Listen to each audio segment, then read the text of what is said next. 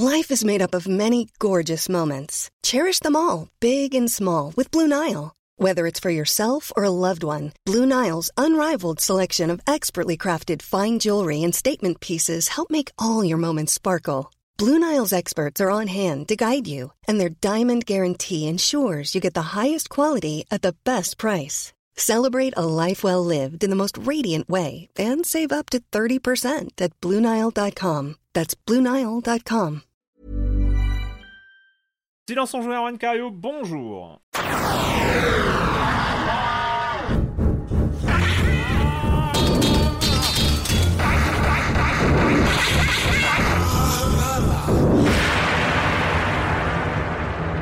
Au programme cette semaine, avant euh, que cette E3 2021 ne commence, on va continuer à parler des jeux. On va parler de Biomutant, de Famicom Detective Club et on terminera rapidement sur Knockout City.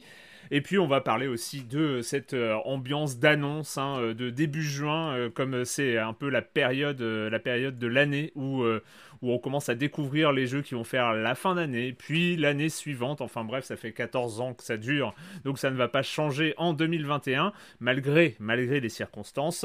Euh, voilà, et puis euh, le reste du programme, donc vous connaissez avec euh, la chronique de Jérémy Kletskin et le com des coms. Et je commence en accueillant trois de mes chroniqueurs favoris. Corentin Benoît Gonin de West France. Bonjour Corentin. Salut Erwan. Je suis absolument désolé, il faut que je te fasse des excuses, Corentin. Ah vas-y, dis-moi. Ouais, non, bah, parce que hier, j'ai affirmé qu'on était passé... Euh, la, hier, non, la semaine dernière, l'émission de la semaine dernière, j'ai affirmé Ah, sais de passé totalement à côté de Subnautica. Et j'avais complètement zappé le fait que tu nous en avais parlé au moment de la sortie officielle. Et en fait, c'est ça le truc, ce qui m'était resté en tête, c'est qu'il y avait eu quand même une grande année de bêta euh, de, de- d'Early Access, pardon, euh, qui a, là où euh, Subnautica avait vraiment cartonné. Et en fait, on avait raté l'Early Access de Subnautica et non pas la sortie officielle dont tu nous, en avais, dont tu nous avais parlé à l'époque. Voilà. Et d'ailleurs, euh, j'ai écouté avec attention votre avis sur et Subnautica et Below Zero. Je remercie Marius parce que j'ai- d'une certaine manière, on était passé à côté du jeu puisque il y a quand même un engouement généralisé autour Mm. de Subnautica, alors que je ne suis pas particulièrement touché euh, par Subnautica. Mais euh, Marius, euh, quand tu as parlé du jeu, tu as aussi parlé de l'écrasante euh, masse euh, que pouvait représenter ce jeu et intimidante aussi euh, Mm. le premier Subnautica. Et c'est vrai que c'est un peu ce que j'avais ressenti personnellement, euh, même si je- j'ai rien contre le jeu. Mais c'est vrai qu'il m'avait un peu euh, pesé sur l'estomac, on va dire, à Voilà. l'époque. Ouais, c'est à la fois le plaisir et le, C'est ça. et le, le défi du jeu, quoi. Ouais, ouais, ouais. Patrick Elio, salut Patrick. Salut Erwan Cario, salut à tous. Ça va bien, la forme? Ouais, ouais, ouais, bah oui, oui. Euh, et Marius Chapuis, salut Marius. Bien, bonjour. Euh, on va commencer, on va, bah, on va commencer avec toi, Patrick. C'est, Ouais. euh, c'est un peu la, la, la nouvelle, euh, la nouvelle triste du moment. Ah, on commence, d'accord, on commence par ça, d'accord. Oui, bah oui, oui, alors une mauvaise nouvelle hein, qui, qui est tombée ce week-end, qui était assez glaçante, même très glaçante. C'est la disparition de Benoît Socal à l'âge Ouais. de 66 ans. Euh, alors Benoît Socal, euh, on rappelle, hein, c'est avant tout un auteur de BD. euh, on lui doit notamment la série des Canardos, je crois Mm. plus d'une vingtaine d'albums. Et puis, et puis nous, on le connaît plus particulièrement pour le, le jeu vidéo, puisqu'il a été un des premiers auteurs de, de BD à se, comment dire, à s'intéresser aux médias jeux vidéo. Moi, je l'ai rencontré notamment lorsque j'ai j'ai travaillé sur mon, mon ouvrage sur l'histoire du point and click. Euh, pour Pix and Love et il m'avait raconté donc Benoît Socal qu'il avait notamment euh, découvert le jeu vidéo au moment d'offrir une Mega Drive à ses enfants. Ça lui avait Mm. permis de mettre un pied là-dedans et puis de comprendre qu'il y avait quelque chose en termes d'image, de, de, de, de manière de raconter des histoires. Euh, évidemment, on connaît son, le jeu qui l'a fait vraiment euh, euh, découvrir dans le monde du PC, c'est la Zone en 99. Ouais. C'était un des vraiment des gros jeux d'aventure de l'époque. Et puis et puis Siberia, Siberia en 2002, qui reste euh, voilà moi le, le jeu que j'ai le plus pratiqué. euh, euh, on rappelle un point and click euh, vraiment très maîtrisé sur le premier avec euh, Kate Walker, un personnage féminin. C'est vrai qu'en 2002, c'était moins Mhm. courant aussi d'avoir un personnage fort féminin euh, avec euh, voilà un- qui, qui marquait vraiment l'écran. Donc voilà, disparition comme ça qu'on n'a pas, voilà, qu'on n'avait pas vu venir en- à 66 ans. C'était vraiment la très mauvaise nouvelle de ce week-end. Je me suis un peu réveillé avec ça. voilà, ça fait, ça fait drôle, surtout quand ça fait un peu cliché ce que je vais dire, mais quand un artiste disparaît, évidemment, c'est c'est une, page Wikipédia qui est mise à jour, mais c'est surtout un univers entier. Et c'est vrai que Sokal, c'était ça, c'était un monde, un univers avec des personnages, avec qu'on aime ou pas, il avait vraiment une touche. Et ben voilà, c'est un monde entier qui disparaît. Donc c'est toujours triste. Voilà, je peux pas en dire beaucoup plus. C'était vraiment la mauvaise nouvelle du week-end. On rappelle, hein, j'avais parlé de la disparition de Jean Baudelot il y a quelques mois. Donc c'est une mauvaise année, on va dire, hein, pour, le, mm. pour le jeu vidéo français. Euh, voilà, je peux pas en dire beaucoup plus. Voilà, c'est non, mais moi, c'est vrai que c'est vrai que ça me touche un petit peu parce que déjà j'ai grandi avec Canardo, euh, mm. qui euh, où il y avait pas mal, pas mal de, pas mal d'épisodes dans la bibliothèque de mon père et enfin vraiment c'était, c'était vraiment une Enfin, j'ai grandi avec, et puis après, euh, bah, la mer zone, et surtout, comme tu l'as dit, hein, moi j'ai. Euh, j'ai un attachement euh, vraiment très très particulier à, à Sibéria, au premier. Mm. Attachement tellement, tellement grand pour ce jeu que j'avais totalement défoncé Siberia 2, que j'avais détesté. tout simplement parce que je trouvais que Siberia tenait en, en histoire bah, déjà sur le, la, quête euh, un peu existentielle de Kate Walker qui, euh, qui, laisse tout tomber pour partir euh, dans le Grand Nord à la recherche des mammouths, ce qui est complètement délirant. Enfin, c'est, mais c'était, il y avait, il y avait comme ça quelque chose d'assez fascinant. On appelle ça le burn-out, Erwan. c'est ça, c'est ça. Ben, je parlais tout à l'heure de Jean Baudelot qui était donc musicien et j'en avais parlé la dernière fois. C'est vrai que ce sont, c'était une génération de personnes qui ont amené leur savoir-faire de, qui venaient mm. d'autres formes artistiques aux jeux vidéo. C'était une époque où le jeu vidéo se nourrissait comme ça. C'était un moment en fait charnière à hein, la fin des années 90. Euh, et, c'est vrai que euh, Sokal était, d'après ce que j'ai vu, il était un des premiers à, intégrer l'ordinateur dans la, par exemple pour la colorisation de ses albums. C'est-à-dire qu'il avait été euh, très, il avait vraiment été dans, les pionniers en France à intégrer l'outil informatique avant même de, bah, de concevoir de, l'aventure interactive. Donc voilà, c'était c'était une personnalité vraiment liée au jeu vidéo pour ça aussi, au matériel informatique. Et après, euh, après moi, je, moi bah, évidemment, en tant que journaliste, j'avais rencontré à, plusieurs reprises, mais c'est vrai que ces jeux suivants, euh, euh, bah, comme Paradise, qui était, mm. qui était sorti un peu en BD aussi, enfin, c'était. Voilà, il, il, il y avait un beaucoup trop de pixel hunting. Enfin, c'était, euh, c'était, il y avait des choses qui étaient un peu. Euh, ce qui, ce qui faisait sa force, c'était les décors notamment. Enfin, il est à l'époque où c'était précalculé. Enfin voilà, c'était aussi euh, du point and click avec les décors en 3D précalculés et tout ça. C'est vrai qu'il y avait une qualité, il y avait une qualité réelle hein, que, qui dans, ces décors. Après voilà, sur les jeux Siberia 3, on va pas en parler hein, parce que c'était, c'était un problème, mais mais voilà, il a. Excuse-moi, je te, coupe, mais je, crois qu'il m'avait dit qu'il avait été surpris euh, quand lui est arrivé sur le jeu vidéo, donc fin des années 90. Euh, il avait senti qu'un truc se faisait évidemment en termes de narration et il pensait que tous les auteurs de BD allaient y venir d'une façon ou d'une autre. Et il était, je mmh. crois, surpris de, voir que finalement, il y en avait très peu qui faisaient le grand saut vers le jeu vidéo sur la façon de raconter euh, une histoire sur d'autres médias que, que, la BD. Donc, il était tout seul d'ailleurs. Hein. Bah, voilà, il, avait pas, il pensait être plus que ça, et puis finalement, pas tant que ça. Donc c'est vrai qu'il a, eu, il a eu un parcours très singulier et assez unique. voilà. Donc, Tout à fait. Bah, disons qu'il y a eu pas mal d'auteurs de BD qui ont tenté mmh. de passer au, à l'interactif, ou... mais c'était toujours des adaptations un peu foireuses ou des, des, des trucs faits à moitié. qui étaient... Et c'est rare en fait d'avoir un auteur qui est à la fois reconnu dans le monde de la BD, parce que vraiment Sokal c'était un des auteurs à suivre. Enfin, c'était c'était pas un petit nom, et, euh, et qui peut également être connu par d'autres personnes pour son œuvre de, dans, dans, le jeu vidéo. Ce qui n'est pas bah, du tout le cas, pour. Euh, c'est mon cas, je le connais euh, littéralement que grâce aux jeux vidéo en ce qui me concerne. Enfin, bien sûr, j'ai appris après qu'il a fait de la BD, mais j'ai jamais lu ses BD, quoi. Enfin, c'est très, très étonnant. Moi, j'ai jamais fait un jeu, j'ai jamais fait la, la mer zone, alors que c'est vraiment à la, à la C'est une bande dessinée. Ouais, c'est marrant ça. Patrick, autre chose? Ouais, les news plus légères parce que voilà, on passe à alors un film de patrimoine, c'est pas rien. On parle de Super Mario Bros, le film. Ah. je, connais, un petit peu le sujet, vous me connaissez. Hein, J'ai DVD euh, anglais, Blu-ray anglais. Ah non, DVD américain, Blu-ray euh, anglais. Euh, bah, c'est un film important. Hein. C'est un peu le patient zéro des adaptations de, jeux vidéo en film. bon, on rappelle hein, Bob Hoskins, John Leguizamo, Samantha Matisse en Princess Peach, Dennis Hopper quand même. Hein. Excusez du peu, c'est pas rien quand même au casting. Alors, Qu'est-ce qui se passe avec Super Mario Bros? Eh bien, il y a de l'actualité. Ça bouge toujours. Ce film, il a maintenant bientôt 30 ans et euh, on, apprend, on apprend je vois Erwan qui me fait des signes. Je pense que mon, mon circuit audio est en train de cramer. Il va falloir que je, je change mon. Et j'enregistre sur un Amiga 500 aussi. À un moment, il va falloir que, que je, je, change de bécane.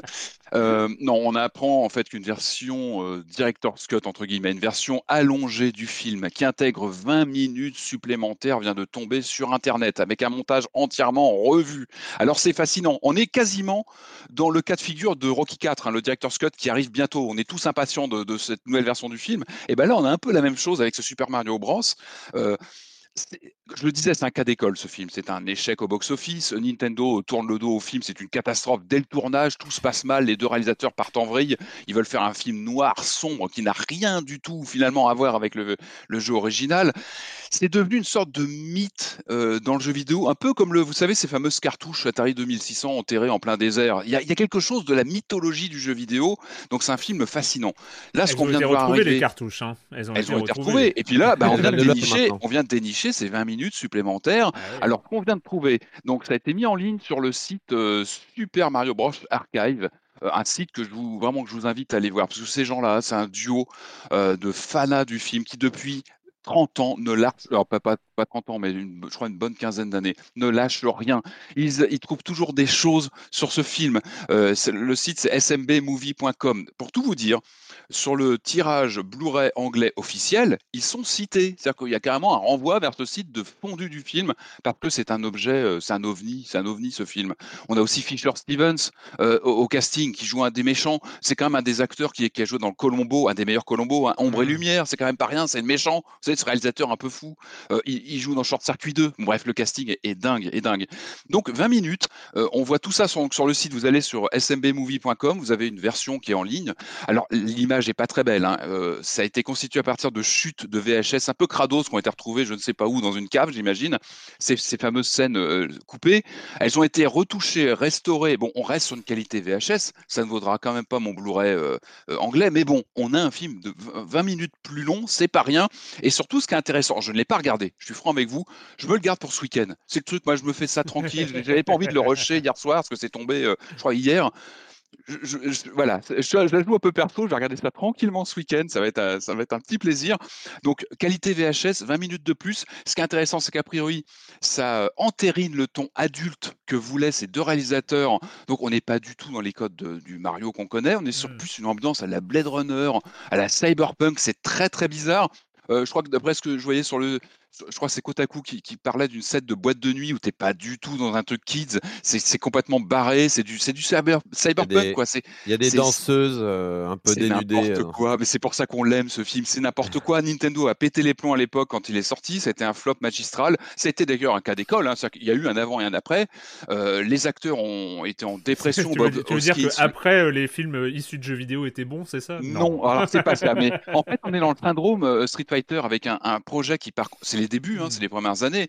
Là, c'est le tout premier. Street Fighter, il est juste après avec des acteurs en dépression qui partent n'importe comment. Bob Hoskins, le regretté Bob Hoskins, dira lui-même après en interview que c'est son pire souvenir de, sa carrière. Euh, euh, je crois qu'ils étaient assez alcoolisés pour tenir le coup euh, sur le tournage. Enfin voilà, Denis Hopper, je crois qu'il disparaît à un moment, il revient un peu à la Jean-Claude Van Damme quoi, sur Street Fighter. Ça, il y a une sorte de mythologie autour de ces tournages.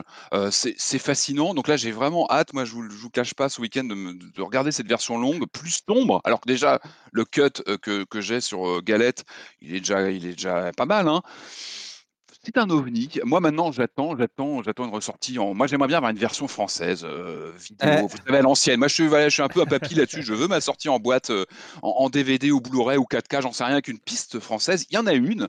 J'ai vérifié. Il n'y a pas eu de sortie DVD de ce film euh, sous l'ère DVD, donc depuis une vingtaine d'années. Par contre, il y a eu une VHS. Il y a bien eu une VF parce que c'est sorti en salle, pas très longtemps, parce qu'il a eu, je crois, la mauvaise idée de sortir genre deux semaines avant Jurassic Park. Vous avez un autre film avec des, des dinosaures, donc il a un peu pris Jurassic Park dans le coin du nez. C'est pas forcément une bonne idée. Puis de toute façon, le film est critiquable. Hein. On, se parle entre nous, c'est quand même un ovni euh, un peu boiteux, même très boiteux, mais, mais qui reste fascinant. C'est aussi une documentation sur, un, sur une époque où tout était possible, quoi, que Nintendo laisse sa franchise star, le socle de la boîte, comme ça, soit, soit, prêté à un studio de tournage qui part complètement à volo.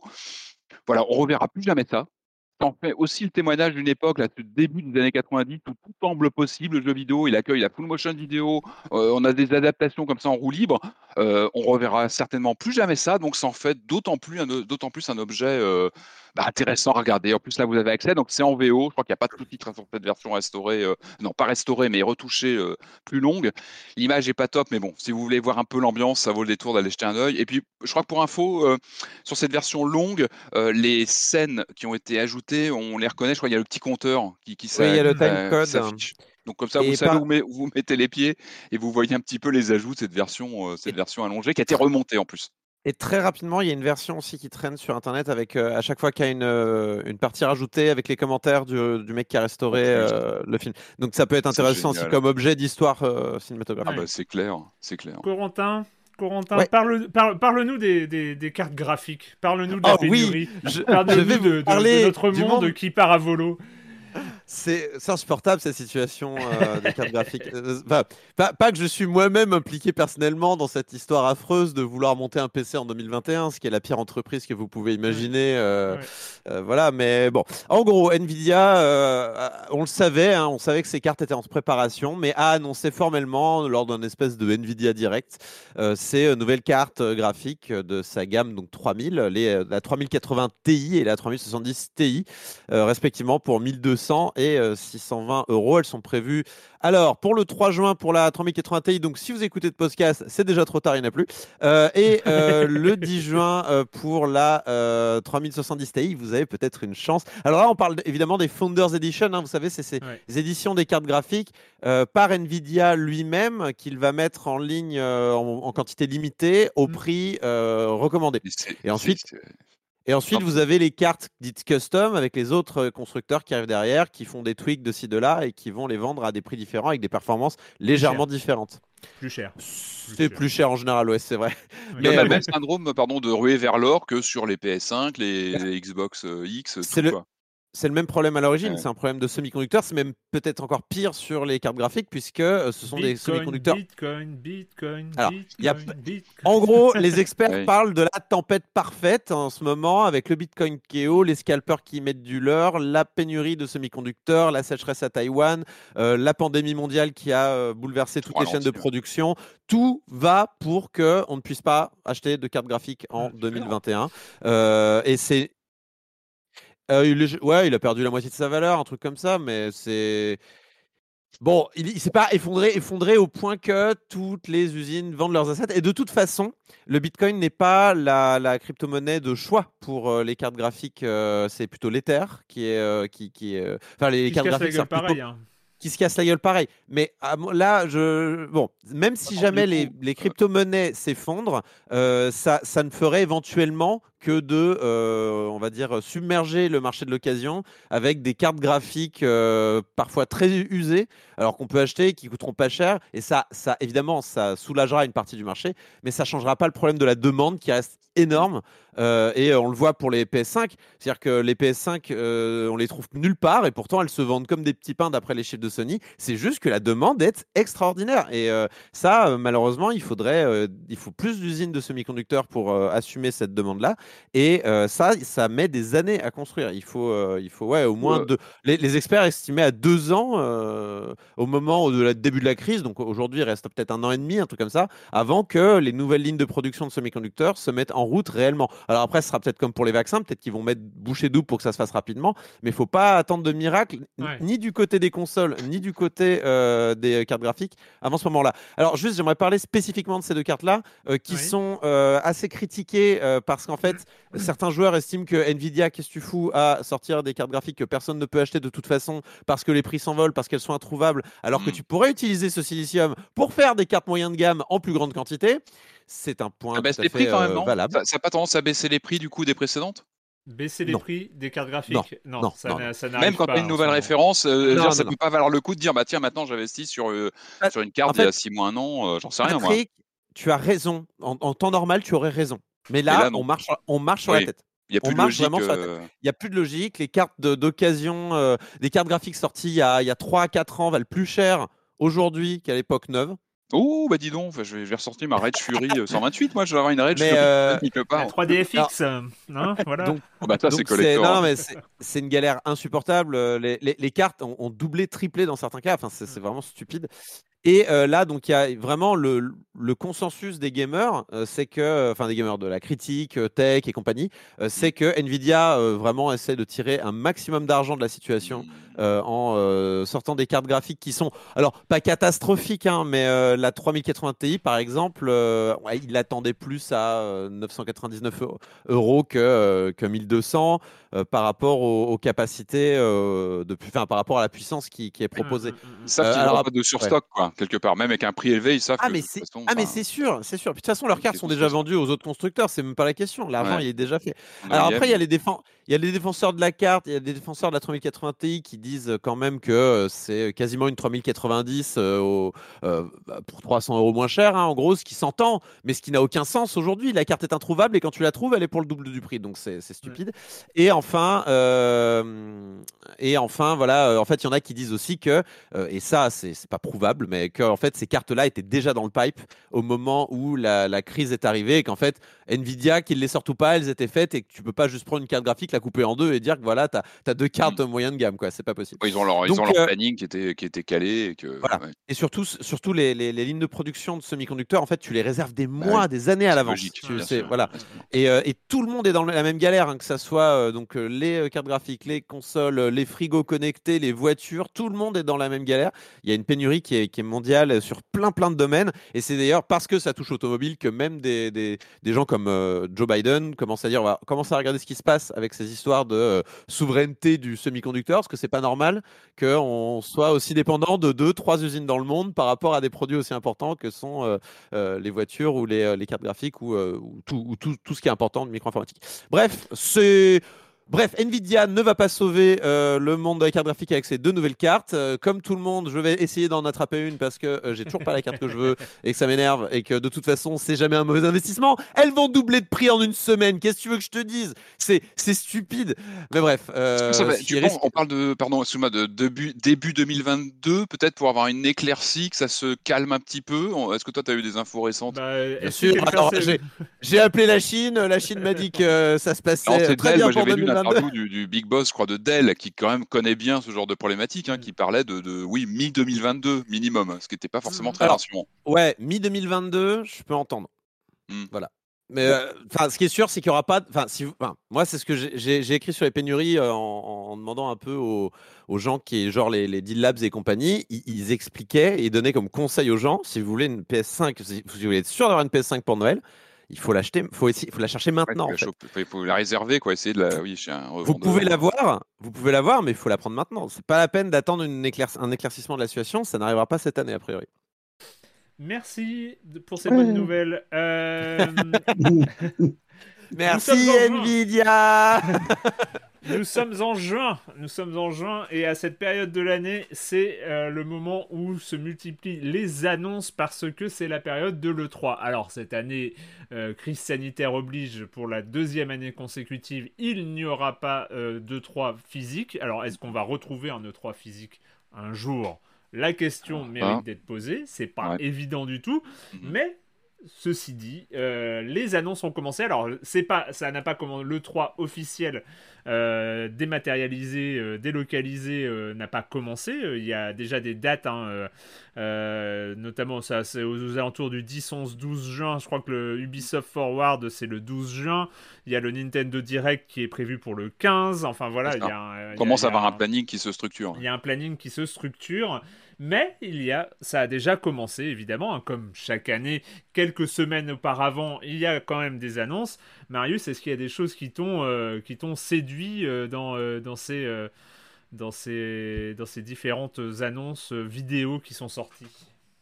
Alors séduit, je sais pas. De toute façon, je suis vendu d'avance au, nouveau Horizon parce que le précédent m'avait vraiment beaucoup beaucoup plu et que sans surprise, celui-là va être euh, un peu la même chose, mais euh, en plus joli, en plus, en plus, quoi. voilà, c'est un 2, donc. Euh, on a eu le droit à 15 minutes de présentation de gameplay qui bah, qui laisse à penser que ça sera vraiment la même chose, mais en plus beau et euh, avec des environnements un peu différents, plus plus bucolique, plus de plages, plus de tribus, plus de. On verra bien. Après, c'est des c'est des trailers, ça n'engage ça n'engage à rien. Le jeu est forcément bénéficiera forcément d'une mise en avant un peu plus grande puisque le patron de, de Guerilla a été promu à la tête à la tête de PlayStation depuis, donc ça forcément, il y a, un attachement un peu, un peu particulier, je pense, euh, autour de cette marque-là qui avait été lancée. Enfin, cette marque, c'est bizarre de parler comme ça, de cette création-là. De... Ouais, non, mais ce jeu, cette création, parce que ça reste. Est-ce qu'il y a déjà eu un DLC sur le premier? Enfin, c'est voilà, c'est un jeu qui a été soutenu aussi euh, sur le temps et. Euh, ouais, qui fait partie bah, du, du, pack de, jeux qui est offert avec la PS, avec l'abonnement PS Plus. Hmm. Ça fait partie des marques un peu phare de, de Sony maintenant. Ce, jeu-là, vraiment, le, il, a, il, a, eu un bon retour de manière générale de la part des joueurs. son seul problème, c'est d'être sorti quasiment en même temps que Breath of the Wild. C'est tout. À part ça, euh, je pense qu'il aurait été, euh, il aurait eu euh, peut-être encore plus de, de, de, de, retours positifs et ce genre de choses. C'est une super franchise. Je suis content que ça continue comme ça. Tout comme Breath of the Wild, il a, il a aussi vachement bien fonctionné sur la longueur. C'est-à-dire que c'est pas, c'est un, un, jeu qui, qui a qui s'est installé sur la durée, qui a bénéficié vraiment euh, de, du bouche à oreille, euh, enfin très très favorable de son lancement. Et euh, voilà, aujourd'hui, il fait partie de, l'offre PlayStation Plus. Il est disponible comme God of War et comme, d'autres jeux. Et c'est vrai que c'est voilà, c'est un classique. C'est un. Je pense qu'il a aussi souffert de, de, de ressembler un petit peu trop à Assassin's Creed au départ. Ah, c'est possible. Moi, moi, je sais que plus que Breath of the Wild, euh, parce qu'à l'époque, j'avais pas encore de Switch, et j'ai hésité à me le prendre quand je n'étais que simple acheteur, parce que, parce que j'avais l'impression d'avoir un, jeu Ubi euh, version Sony euh, avec des, des, robots préhistoriques, quoi. Et en fait, le, le jeu est bien écrit, est très, est vraiment intéressant et différent de ce à quoi on peut s'attendre. Et, et, je pense qu'il a vraiment, enfin moi, dans, dans, mon cas, il a vraiment souffert de ça, de cette comparaison un peu injuste. Euh, autres, autres annonces, autres vidéos qui sont, euh, qui sont. Alors, Forbidden West, alors oui, point intéressant dont on peut parler parce que, alors, euh, ces derniers jours, hein, ces dernières heures, il y a eu aussi d'autres annonces côté Sony avec God of War 2 qui est repoussé à 2022 et, et qui sortira aussi sur PlayStation 4, tout comme Forbidden West. Donc, en fait, c'est sur des jeux euh, un peu next-gen, un peu vitrine de, Sony, mais qui sortent aussi sur PS4. Tout comme Gran Turismo 7 qui sortira aussi sur PS4. Gran Turismo qui est classiquement aussi une des euh, vitrines technologiques euh, de PlayStation quand ils sortent à l'heure, euh, ce qui n'est pas arrivé depuis, depuis, longtemps. non, mais qui est censé montrer un peu les capacités graphiques des, des, des, ah bah, consoles de dernière génération. Et là, Grand Turismo 7 sortira aussi sur PS4. On, est, on revient aussi sur ce qu'on qu'on a dit au moment de la sortie hein, de la Xbox et, et, de la PlayStation 5. C'est qu'on est vraiment sur une nouvelle génération qui euh, qui va fonctionner avec la génération précédente pendant enfin moi c'est mon intuition, pendant plus longtemps que ce qu'on avait connu pour les, pour les générations d'avant en fait. C'est une super nouvelle, hein. moi je, continue à penser que c'est super pour tout le monde, pour les développeurs qui ont moins de, de, de galères, de dev kit, de mm. machin à gérer. Euh, là, là, on sent vraiment que c'est ouais, une histoire de curseur à pousser euh, en fonction de la machine sur laquelle tu es. En fait, ça ressemble à du, développement, à du développement PC, c'est d'ailleurs ce que sont les consoles depuis la PS4 euh, en termes d'architecture et tout ça. Donc, et, niveau consommateur, et eh ben, personne n'est pressé en ces temps de pénurie, c'est salvateur, quoi. Franchement, euh, moi, je suis très content de la situation. Euh, dans, les autres, dans les autres vidéos hein, qu'on a vu euh, passer cette semaine, il y a aussi il y a aussi Far Cry 6. Est-ce que vous, avez vu petite petite virée à Cuba, Patrick? T'en as pensé quoi? Euh, j'attends de voir. C'est vrai que ça manquait un peu de surprise. Je trouve ce qu'on a vu euh, très euh, très proche finalement de la recette Far Cry 6. Moi, j'attends d'être surpris quand même. Hein. je trouve que j'espère être surpris. Moi, je suis toujours, toujours super curieux. J'ai envie de découvrir la, carte, le, monde. J'ai envie d'y aller. après, j'espère qu'il y aura quand même un élément de surprise, un truc qui va faire, je sais pas, un tweet. J'attends un truc, voilà, une proposition. Une surprise quoi. Un sac à dos. Il y a un sac à dos, Patrick. Mais oui. Ah, puis un petit chien roulette. Un sac à dos lance-roquette. Un sac à dos lance-roquette. Non, mais je vais y aller. Par évidemment, bah, Par Cry, je l'ai fait tout. J'adore, j'adore les mécaniques, tout ça. Donc, je suis super. Mais j'attends, voilà, j'attends d'être surpris. Est-ce que, est que Far Cry est capable de surprendre vraiment? Enfin, je sais pas. Est-ce que c'est pas plutôt genre bah, oui, peut-être par les décors dans un autre, ouais, voilà, par les décors, par l'environnement, par les ambiances, par. C'est assez violent, ce chose qu'on a vu. Je sais pas ce que vous en avez pensé. J'ai trouvé que c'était ou c'est moi qui vieillis et qui devient, j'en sais rien. J'ai trouvé que c'était assez, assez sanglant. Euh, bon, oh, je trouve pas, c'est vraiment du cartoon quoi. Enfin, mmh c'est marrant parce qu'on s'est tapé la, polémique euh, politique pas politique euh, cette semaine. quand tu vois le, quand tu vois le trailer, en fait, c'est absurde parce que t'as affaire à, une guérilla qui a des armes qui lancent des CD de la Macarena. C'est, enfin, je trouve que le, que le truc est pas, enfin, pas sérieux une seconde en fait. On peut essayer de l'enrober de discours sur sur les droits de l'homme et, machin. Enfin, ça va quoi. On est Far Cry, c'est du grand guignol en fait. Oui. Ben, il, y a il y a une dimension un peu survie, mais euh, mais faut pas.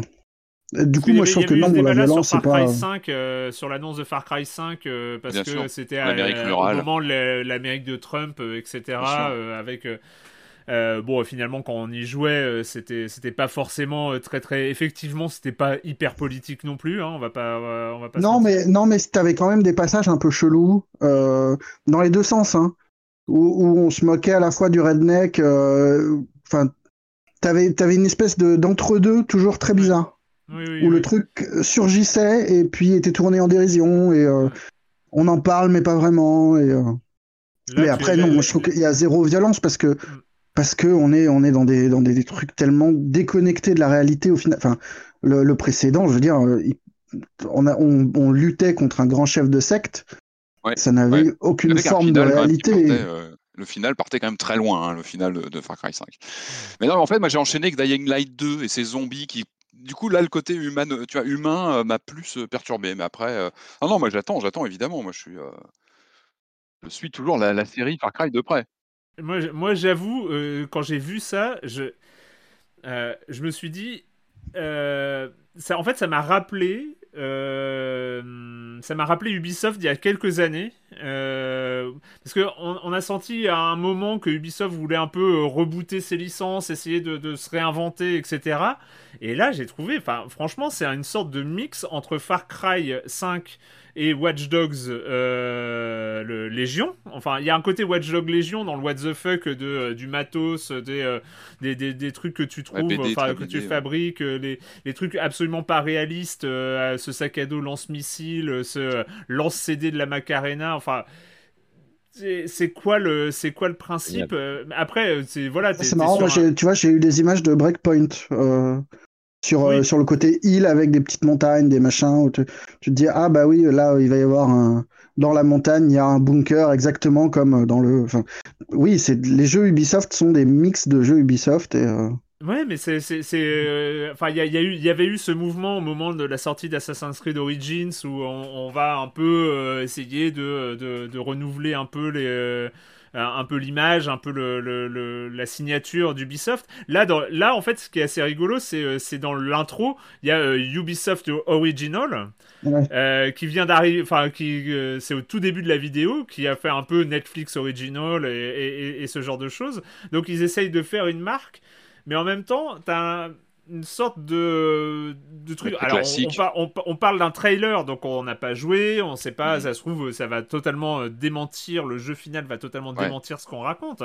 Mais il y, euh, il y, a il y a encore une fois cette impression de gros mélange d'ingrédients Ubisoft mis tous dans une marmite et on touille, on rajoute une sorte de, euh, de, de ah de, oui, données d'univers. Voilà. Alors cette fois-ci, ça va être République bananière et, et, et, et, voiture de récup.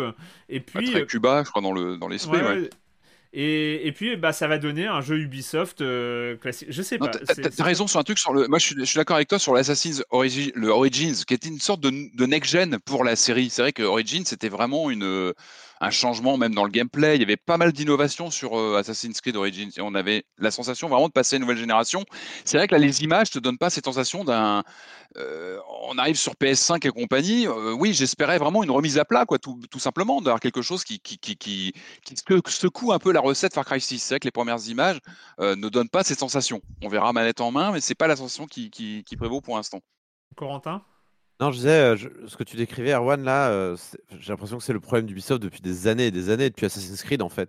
Euh, c'est ils ont un espèce de template là pour leur jeu 3D et malheureusement ou heureusement d'ailleurs parce que le, honnêtement on peut aimer aussi hein, ce genre de jeu j'ai pas de souci avec ça mais c'est un peu tout le temps la même chose avec des tweaks de temps en temps des petites des, petits soubresauts de créativité comme avec le Assassin's Creed Origins comme disait Patrick mais j'ai quand même le sentiment que ça a toujours été le problème d'Ubisoft bah, comme ça a été hein. d'ailleurs Origins, c'était vraiment un palier qui, bah, qui posait les bases pour les, les, jeux qui ont suivi de la série. Ouais, mais auquel moi j'ai vraiment accroché. Enfin, tu vois, c'est, ça me faisait dire que quand Ubisoft se remet un peu en question, euh, va euh, se, donne deux ans aussi, se donne une période mm. plus longue pour, euh, pour rebooter, pour euh, réfléchir, vraiment se pose pour réfléchir, pour faire un mm. truc, ils peuvent sortir des trucs assez extraordinaires. moi, je pense que ça s'inscrit aussi dans la tendance générale, on en parlait tout à l'heure, hein. on est on n'est pas dans une, révolution de nouvelle génération où on casse la table, on renverse tout et on part sur autre chose. on sent qu'on est vraiment sur une évolution. Il n'y a pas de jeu qui vraiment retourne la table hein, sur cette nouvelle génération. On peut pas dire qu'il y a une rupture technologique, on le sent, même dans les jeux. Tout ce qu'on, même là, on va parler peut-être de Dying Light 2, euh, on peut pas dire que ce soit des jeux qui, euh, en termes de, concept. Au-delà de la révolution technologique, là, c'est plus des questions de gameplay et de et d'orientation du jeu. Le, ce Far Cry 6 a l'air d'être vraiment exactement comme le 5, mm. mais avec euh, trois, trois armes différentes et une couleur locale. On n'a pas cette rupture. Pour donner un ton, mais c'est c'est le problème de la carte postale Ubisoft, quoi. C'est on déplace. Il n'y a, pas que Ubi, hein, je crois que c'est assez général. Hein. Je crois que c'est assez général. On en parlait tout à l'heure. Enfin, globalement, au niveau des jeux, moi, j'ai pas l'impression de voir un cataclysme ah, arriver. Quand même, euh, quand même. Non, non, mais il y a, y, a, y a, des recherches en termes de gameplay, en termes de, de, façon de gérer le fun, de gérer. Euh, il y, a des, y a des choses qui se font. Là, là c'est vrai que. Mais Ubi a connu ça dans son histoire. On a parlé d'Assassin's Creed Origins. On peut parler de Far Cry 3 le Far Cry 3 qui a, qui a quand même euh, qui est une rupture dans, dans la série. Et c'est vrai qu'aujourd'hui, on, on, serait en mesure d'attendre mm. euh, que Ubi euh, bah, commence à, à, aller, aller, chercher ailleurs, se, se, se, remettre en question aussi, mm. parce qu'ils sont capables, ils ont les moyens quand même. Enfin, c'est quand même mm. le, un des plus gros producteurs de, de, de jeux au monde aujourd'hui. Et c'est vrai qu'on attend d'eux. Après, comme une fois, on, réagit sur un trailer. autre ah, trailer. Excuse-moi, mais c'est juste la faute aussi des joueurs. Tu vois, là, on vient de parler de, Forbidden West. On dit, ah, ça a l'air cool, machin, mais ça, a l'air d'être exactement la même chose que le premier. Et on l'attend parce qu'on n'est pas encore lassé de la licence, parce que. Oui, c'est ce problème-là du. Euh, cool, on va avoir un nouvel épisode de ce truc qu'on a bien aimé, et au bout d'un moment, c'est ah bah non, là vous commencez à nous saouler, à nous sortir toujours la même chose. C'est ce, truc un peu absurde euh, qui est de, de, naviguer entre les deux et de reprocher à, à un monstre comme Ubisoft, alors qu'en fait, en vrai, leurs jeux, ils se vendent très très bien à chaque fois. Le dernier Assassin, c'était pas la révolution, mais il était très chouette. Et c'est les meilleures ventes. Euh, voilà, tu vois, il y a un moment, pourquoi ils changeraient euh, C'est le problème de ce truc-là on rentre dans une grammaire euh, que les joueurs aiment bien aussi, euh, genre les, objectifs sur une carte, des trucs comme ça. D'un seul coup, si jamais un Assassin's Creed ou un Far Cry se mettait à arrêter immédiatement ce genre de mécanique-là, on leur reprochait que leur jeu soit devenu trop pauvre ou, trop organique ou ce genre de choses. Quoi. Donc euh, oui, j'entends ce que tu dis, Marius. Dying Light, Dying Light 2 sorti le 7 décembre 2021, prévu. on a donc là encore une fois des vidéos. C'est ça fait longtemps qu'on en entend parler quand même. Ça fait un bail, euh, ce, zombie parcours. Euh... ouais. Qu'est-ce que tu en penses de, cette présentation ah bah Moi, je suis chaud bouillant. Ma Techland, euh, voilà, j'ai retourné les Dead Island dans tous les sens. Euh, j'ai beaucoup aimé le premier Dying Light. Bon, évidemment, ce qui est inquiétant, c'est toujours les coulisses. Hein. Ça fait au moins, je sais pas, je dirais, je vais dire comme ça au nez, 6-7 ans que ce jeu-là, il est en développement, qu'on a compris que c'était compliqué, même en interne, j'étais chez, bah, donc chez le studio. Ce qu'on a vu là, c'est du gameplay un peu amélioré, j'imagine, hein, les, séquences qu'on a vues, ça fait envie. Moi, je trouve que voilà, le côté, je crois que ça se passe 15 ans après euh, euh, bah, l'écroulement et l'avènement de ces zombies dans tous les sens. Ils, tiennent un truc avec cette formule de Yamakazi et zombies. Euh, tu un côté, tu as vraiment une pêche dans le gameplay. Il y, a vraiment un filon. Le premier était, était vraiment bien fichu, mais il date un petit peu maintenant. Donc je pense que vraiment, ils ont une ils ont un truc. Voilà, il y, a une formule. Quand tu ajoutes Yamakasi plus zombie, tu peux faire un truc ville en ruine. je trouve que le, design, visuellement, il y a un truc, il y a un cachet à l'écran. maintenant, c'est Techland. Il faudra avoir manette en main encore une fois. C'est un peu comme Far Cry. On jugera aussi. Trouve que c'est joli ce qu'on a vu. Alors, j'imagine que ça tournait sur la next gen. En tout cas, il est aussi prévu sur, bah, sur les, consoles old school type PS4. Donc, ça, c'est bah, chouette aussi de pouvoir y accéder si on n'est pas équipé. c'est un peu le fil rouge aussi. Hein, on, le disait, hein, je crois, avant l'émission, il y a quand même assez peu de grosses exclus next-gen. Finalement, c'est pas plus mal. On pourra jouer à, Dying Light 2, donc fin, fin il arrive vraiment, vraiment sur la fin d'année. Je pense que. On leur a dit pour vraiment sortir fin 2021 à tout prix, c'est décembre, on sent qu'ils ont dû gratter. Et euh, moi, je l'attends, je, suis open. Le, vraiment, le, ce côté open world, baston, euh, tu vois, voltige, euh, mmh. côté un petit peu RPG qu'elle a aussi. Euh, ça marchait bien sur Dead Island et sur Dying Light, donc euh, vraiment j'y crois. Voilà, j'ai envie d'y croire et je suis vraiment euh, attentif sur Dying Light 2, clairement. Le, suspense étant de la, finition, hein, toujours comme ah, bah, toujours bah, du Techland, évidemment. Techland, c'est. Ils ont fait, tu sais, ils ont fait le boulot sur le précédent Dying Light. Hein. Ils, ont continué à le mettre à jour. Tu vois, le jeu, il a, je sais pas, il a 5 ans passé là, il est toujours mis à jour. Il y a des petites choses, il y a eu, il y a eu des DLC. Ils l'ont pas mm. lâché, donc euh, c'est vrai qu'il y avait eu Dead Island 2, je sais pas, vous rappelez-vous hein, de ce jeu annulé, qu'il y avait eu un super teaser à l'E3, enfin Dead Island 2, ça a été un vrai problème, euh, qui avait été passé à un autre studio, enfin bon voilà, je pense qu'il y a eu un développement de L chez eux sur plein de sujets. Euh, j'ai envie qu'ils sortent, voilà, Dying Light 2, qu'ils le sortent et, qu'on en reparle après, vraiment. Tout à fait. je termine quand même parce que bon, on aura, je pense, les semaines à venir, pas mal, on va pas mal parler des annonces et des et des choses qui vont être euh, montrées euh, en, vidéo dans les différentes euh, conférences virtuelles. dernière petite vidéo qui, enfin petite, pas tant que ça, mais on reparle aussi d'un jeu entretenu, mis à jour, avec des énormes mises à jour dont, dont l'image publique a complètement évolué depuis sa sortie très problématique, c'est No Man's Sky. no Man's Sky, on s'en souvient, ça avait été une sorte de, buzz incroyable au moment où ça a été présenté euh, par, euh, par euh, à l'E3 d'ailleurs. Hein, c'était, c'était voilà, on, se disait waouh, explorer l'univers, procédural, etc. C'était un truc incroyable. et puis la sortie avec très où les, joueurs ont été très refroidis, ça a été assez problématique. Et puis des mises à jour, des grosses mises à jour, des choses qui changent complètement le jeu, qui le qui le polish, qui changent les mécaniques de jeu, qui font évoluer le truc. Beaucoup de boulot après. beaucoup beaucoup de boulot et puis une image une image publique qui évolue euh, vers le mm. positif, euh, qui, euh, voilà, ils se sont installés sur la longueur. et puis, sais, il est symptomatique de l'époque, ce jeu. D'une époque où les jeux bah, se travaillent sur le temps. Et j'ai encore cette image qu'on a tous vu passer sur les réseaux du développeur qui tenait sa galette. Ça y est, il est parti en, fabrication. Et c'était complètement faux parce qu'un jeu aujourd'hui se pense plus comme ça. Et vraiment, No Man's Sky, il est ultra représentatif de cette époque où les jeux se pensent sur la durée avec de la mise à jour, du retravail derrière. C'est dur hein, pour les développeurs. Mais c'est vrai que cette image que je garde où ils étaient là, ouais, on a le CD, il est parti en duplication. Bah non, non, c'était le début du travail hein. en fait. Et euh, c'était un peu cruel même hein, de, de, de, voir l'équipe en train de savourer le champagne, alors qu'au fond, euh, voilà, c'était que le début du travail. Pas à ce moment-là, ce moment personne savait que c'était ah pas fini. mais il n'y avait rien sur la galette, tu avais à peine un client. Quoi, et, mais ils ont, ils ont fait un super boulot de fond et que les fans ont salué et que le jeu est passé en vert. Enfin, il y a eu beaucoup, beaucoup de choses, de travail de fond sur la durée après.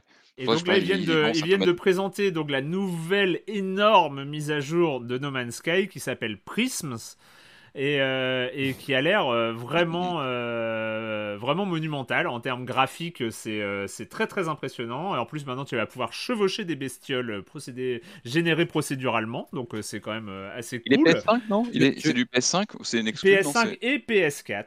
La, la, nouveauté, c'est de les chevaucher, c'est pas les créatures, qui en avait déjà. Non, non, non c'est bien de les chevaucher, oui, la, la nouveauté. Et puis, plein d'autres nouveautés. Alors, je vais pas lister les nouveautés. Bon, alors, pour, je vais pas les lister parce que du coup, moi, ça fait quand même un bail que j'ai pas retouché à, No Man's Sky, mais je me dis que euh, why not? Euh, en, tout cas, euh, c'est vrai que tout le monde dit hein, qu'il faut, voilà, même ceux qui étaient un peu refroidis à l'époque, il faut relancer No Man's Sky, il faut redécouvrir le, boulot qui a été, qui a été fait par mm. Hello Games. voilà, donc c'est juste, c'était pour, pour parler de ça.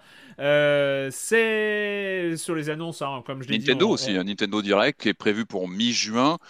Pas mal de discussions, comme toujours, hein, les rumeurs, Nintendo, Super Nintendo Switch. Le, le, le, le, Nintendo Direct ne sera euh, que sur le software. Sur le soft. Tant mieux. Tant mieux. Bon sang, bon, bah, oui, bah on s'en fout. Qui s'en fout On ne peut pas produire. Ça aurait été compliqué, à mon avis, de lancer une production de console. Euh, en, plus, en plus, personne pourra l'acheter cette foutue console. À quoi ça sert? Non, mais ça peut jouer, hein, clairement. Je pense que. Euh, le com des coms de la semaine dernière. Alors euh, évidemment, euh, gros débat sur. J'avais parlé des forums. Euh, de la, viabilité à long terme des, forums de Science on Joue. Euh, Corentin, tu as intervenu pour euh, parler d'un subreddit. Moi, je suis pas chaud, je connais pas les. Je, je, suis pas un utilisateur de Reddit. en fait, je, proposais est-ce que c'était le bon juste milieu entre un chat, justement, ce qui est pas très cool parce que c'est pas asymptomatique, et un forum. après, je comprends que ça soit un univers compliqué à aborder aussi. et je l'impose à personne, c'était une idée lancée comme ça. Euh, beaucoup de choses, dont la réaction de Cytoplasme avec cette citation euh, connue If it's not broken, don't fix it. Euh, c'est ah, peut-être la bonne remarque. Hein, c'est voilà, tant que ça marche. Il est dit à supprimer ce forum et tenter de migrer la communauté sur un réseau social quel qu'il soit fera surtout partir une partie de la dite communauté pour un gain qui reste à démontrer. Donc voilà, bon bah écoute, on va voir. sur les jeux en eux-mêmes, on a Roger Hanin qui dit Subnautica ayant joué et beaucoup aimé le premier jeu confirme que je n'ai absolument aucune envie de démarrer Bilo 0. Allez, si un jour je veux me refaire une partie, j'aurai ce second opus sur le bras éventuellement. Mass Effect, je vais partie de la minorité. Et d'un côté, je suis étonné qu'il n'y ait pas de détracteurs dans l'équipe. Étant amateur de SF, grand lecteur, cette série aurait dû être pour moi. Et puis j'y ai joué juste après Baldur's Gate 2, pas longtemps après KOTOR et The Witcher 1. Ah ouais. Ah bah euh, ça lui avait fait si mal. Ce dernier était d'ailleurs sorti la même année et était 150 niveaux au-dessus euh, côté narration et gameplay. Je me souviens d'un couloir à monstre avec un gameplay bien limité, une poignée de pouvoir, un univers cohérent mais pas très original, des dialogues de SF de supermarché. Du coup, oh. malgré les copains qui me disaient que la oh, suite était si bien. Il est dur, euh, hein, monsieur Roger Hanan, là. Il est dur quand même. Jamais je ne me suis fait violence euh, ce jour. Je me suis dit que si les joueurs acceptaient ça de la part de BioWare, on avait perdu le studio pour de bon. Oh. Euh, ce qu'on a, a peut-être pas assez dit aussi, c'est que à l'époque, euh, c'est vrai que c'est peut-être pas le niveau euh, de complexité d'un Kotor, ou... mais à l'époque, il y avait quand même une, euh, une, un effet de mise en scène cinématographique mm. qui était super, super neuf. Qui le, qui, enfin, aujourd'hui, ça ne, ça n'apparaît plus du tout. Au contraire, ça semble très mal, mal, mal film. Non, parfois, as des. Le premier, quand tu le relances, tu as vraiment un montage cinématographique qui est beaucoup trop rapide, qui est absurde. Enfin, c'est mal foutu même. Mais, euh, mais à l'époque, je me souviens moi d'avoir pris, enfin d'avoir l'impression d'être dans une série ou un film. Et, euh, effectivement, c'était un tournant par rapport à des jeux plus. Euh, Ça aurait pu être un jeu Cinemaware si Cinemaware avait toujours existé. mais bon. Sur 12. Yaourt qui, euh, qui répond Je suis d'accord, le premier Mass Effect est très gentillet dans son écriture. C'est un BioWare un peu faiblard, je trouve. J'ai juste fait parce que je voulais faire le 2 en ayant bien tout le contexte. Le second a aussi quelques grosses stars d'écriture. Franchement, ce truc avec l'espèce de recopie du J-Man de Half-Life qui sort de nulle part et te donne des ordres en restant mystérieux dans la pénombre. Rien que cette intro te hurle série Z au visage. Le scénario est vraiment pas fou, c'est Ocean's Eleven dans l'espace, mais très bon personnage et grosse montée en pression pour préparer la mission finale qui t'est expliquée dès le début. Celle-ci est d'ailleurs un petit bijou de tension et pourtant ayant tout bien fait dans mes préparations, personne n'est mort, mais j'avais vraiment peur pour eux du début à la fin de la mission. Euh, j'ai pas fait le 3, le, le gameplay de la série ne m'emballait pas plus que ça. Je voulais du RPG, on m'a filé un shooter, bien que pas totalement décérébré, et je sentais un final en dessous de ce que le 2 avait proposé. Voilà, c'était pour euh, ce revival Mass Effect. pour la fin du 2, ça se peut se comprendre aussi. Ouais, je, rester sur la fin. Bah, moi, c'est finalement c'est ça. Hein. Pour moi, Mass mm. Effect, c'est la mission, euh, mm. la mission finale du, euh, de Mass Effect 2. Quoi. C'est, le, c'est le grand souvenir de, de, la saga en tout cas. Ouais, c'est clair. Euh, voilà, c'est fini pour le com des com de la semaine. Et puis, bah voilà, on, va commencer avec le jeu vidéo, hein, avec les jeux en eux-mêmes. Et là, eh ben, c'est un retour. C'est un retour en 1988. Euh, donc, je te fais un petit signe, Patrick, mais tu ne seras pas tout seul à en parler. c'est c'est un, un, jeu qui donc est sorti en 1988, dont c'est, à l'époque, euh, Nintendo était tellement euh, dominant qu'il mettait le nom de sa console dans le nom de ses jeux. Hein. On va pas, en, toute pourquoi, pourquoi, en toute simplicité, on va, on va pas. Mais alors ça donne un effet étrange quand le jeu ressort sur une console récente, mais en gardant son nom d'origine. Ah, il y a un petit parfum, petit parfum gentiment suranné, mais qui fait envie. Hein. Un jeu qui s'appelle Famicom Detective Club, ça tout de suite ça attire l'attention. C'est ça, donc en fait on va parler euh, de, euh, de la ressortie sur Switch de Famicom Detective Club. 大丈夫か聞こえるか 何も覚えていないのか？菊様が亡くなっておられることに。最初に気づいたのは？立派な会長でしたよ。尊敬しておりましたのに。こんな遅くまで調査をしていたのかい？Famicom Detective Club, les deux épisodes en un euh, qui ressortent sur Switch, enfin non, qui ressortent, qui euh, sont réadaptés sur Switch, enfin tu vas nous, nous, nous préciser ça. Corentin, qu'est-ce que tu as pensé? Et d'abord, c'est quoi ce Famicom Detective Club? Alors Famicom Detective Club, c'est euh, donc tu l'as dit des visual novels d'enquête euh, sortis sur euh, donc Famicom comme le nom l'indique bien en, donc en 88 pour le premier The Missing Hair. La NES japonaise, hein, on resitue.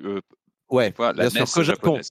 C'est-à-dire que là, voilà, Famicom c'est la NES japonaise absolument. Et le deuxième épisode, The, Girl Who Stands Behind, qui est sorti en 89, donc qui a littéralement mon âge, donc ça fait un peu bizarre de jouer à un jeu qui a son âge, et qui a eu droit à son remake Super NES d'ailleurs en 98 via alors. Je sais plus exactement quelle était la technologie, mais c'était une technologie de téléchargement de jeux sur Super NES ah à l'époque qui était ultra euh, la View, C'était la View ou Si, un truc comme ça, certainement. Mais du coup, c'est pour ça d'ailleurs que dans le jeu qui nous propose les musiques Famicom, euh, on a des musiques aussi Super NES pour, la, pour le, The Girl Who Stands Behind. Euh, donc on incarne, alors j'ai oublié les noms parce que de toute façon ils portent le nom que tu veux, donc on incarne Corentin Bonagonin de West France qui se réveille euh, amnésique dans un épisode et qui en fait, en fait il y a un épisode où il est amnésique. En fait c'est assez malin. vous, pouvez, vraiment commencer les deux jeux comme vous voulez, il n'y a pas vraiment d'ordre. Il y en a un qui est une préquelle à l'autre bien évidente. d'ailleurs. Pour tout te dire, moi je découvre, que euh, je, je, te laisse parler, mais moi je ne les ai pas fait à l'époque et du coup je ne savais pas lequel prendre en fait pour commencer. Mais en fait, oui, tu peux commencer euh, ou par ordre chronologique avec le 88 et 89 qui est un petit peu plus amélioré techniquement, ou alors l'ordre diégétique avec euh, l'après-quel en premier. Et voilà, c'est un choix de vie et moi j'ai commencé par le 88. Disons que d'un pur point de vue diégétique, le, celui qui est sorti après se passe avant donc c'est vraiment une préquelle qui est sortie plus tard. Euh, après, en fait, ils ont. Euh, non, mais c'est pas très. Ils, ont tout tourné pour qu'on s'en fiche en fait. Enfin, c'est euh, le, le, donc The Missing Hair. Je suis resté 5 minutes dans le menu, hein, ça reste entre nous, mais je suis vraiment resté 5 minutes à me dire qu'est-ce que je fais, je lance lequel? je comprends. Mais en tout cas, The Missing Air, qui est celui qui est en premier, qui se passe après dans l'histoire, euh, commence sur une amnésie du héros, euh, qui en fait euh, justifie qu'on lui réexplique plein de trucs au niveau de l'exposition. Et il retrouve la mémoire très vite d'ailleurs. Hein, c'est juste qu'il a pris un coup sur la tête. Il fait hey, ça va, ça va. Oui, tu t'appelles Corentin Monogonin d'Ouest France. Tu es, tu es, tu es inspecteur. Enfin, tu es plutôt détective privé et, et tu avais une affaire très solide sur les bras. Et du coup, tu as les autres personnages qui sont un peu agacés en mode mais si on te l'a dit hier, ça, c'est c'est ça, ça, euh, tu as été embauché pour euh, enquêter sur cette, donc en l'occurrence, une une mort suspecte dans une grande famille très influente d'une région rurale japonaise qui possède des entreprises, qui possède beaucoup d'argent et sur laquelle une mystérieuse malédiction semble peser.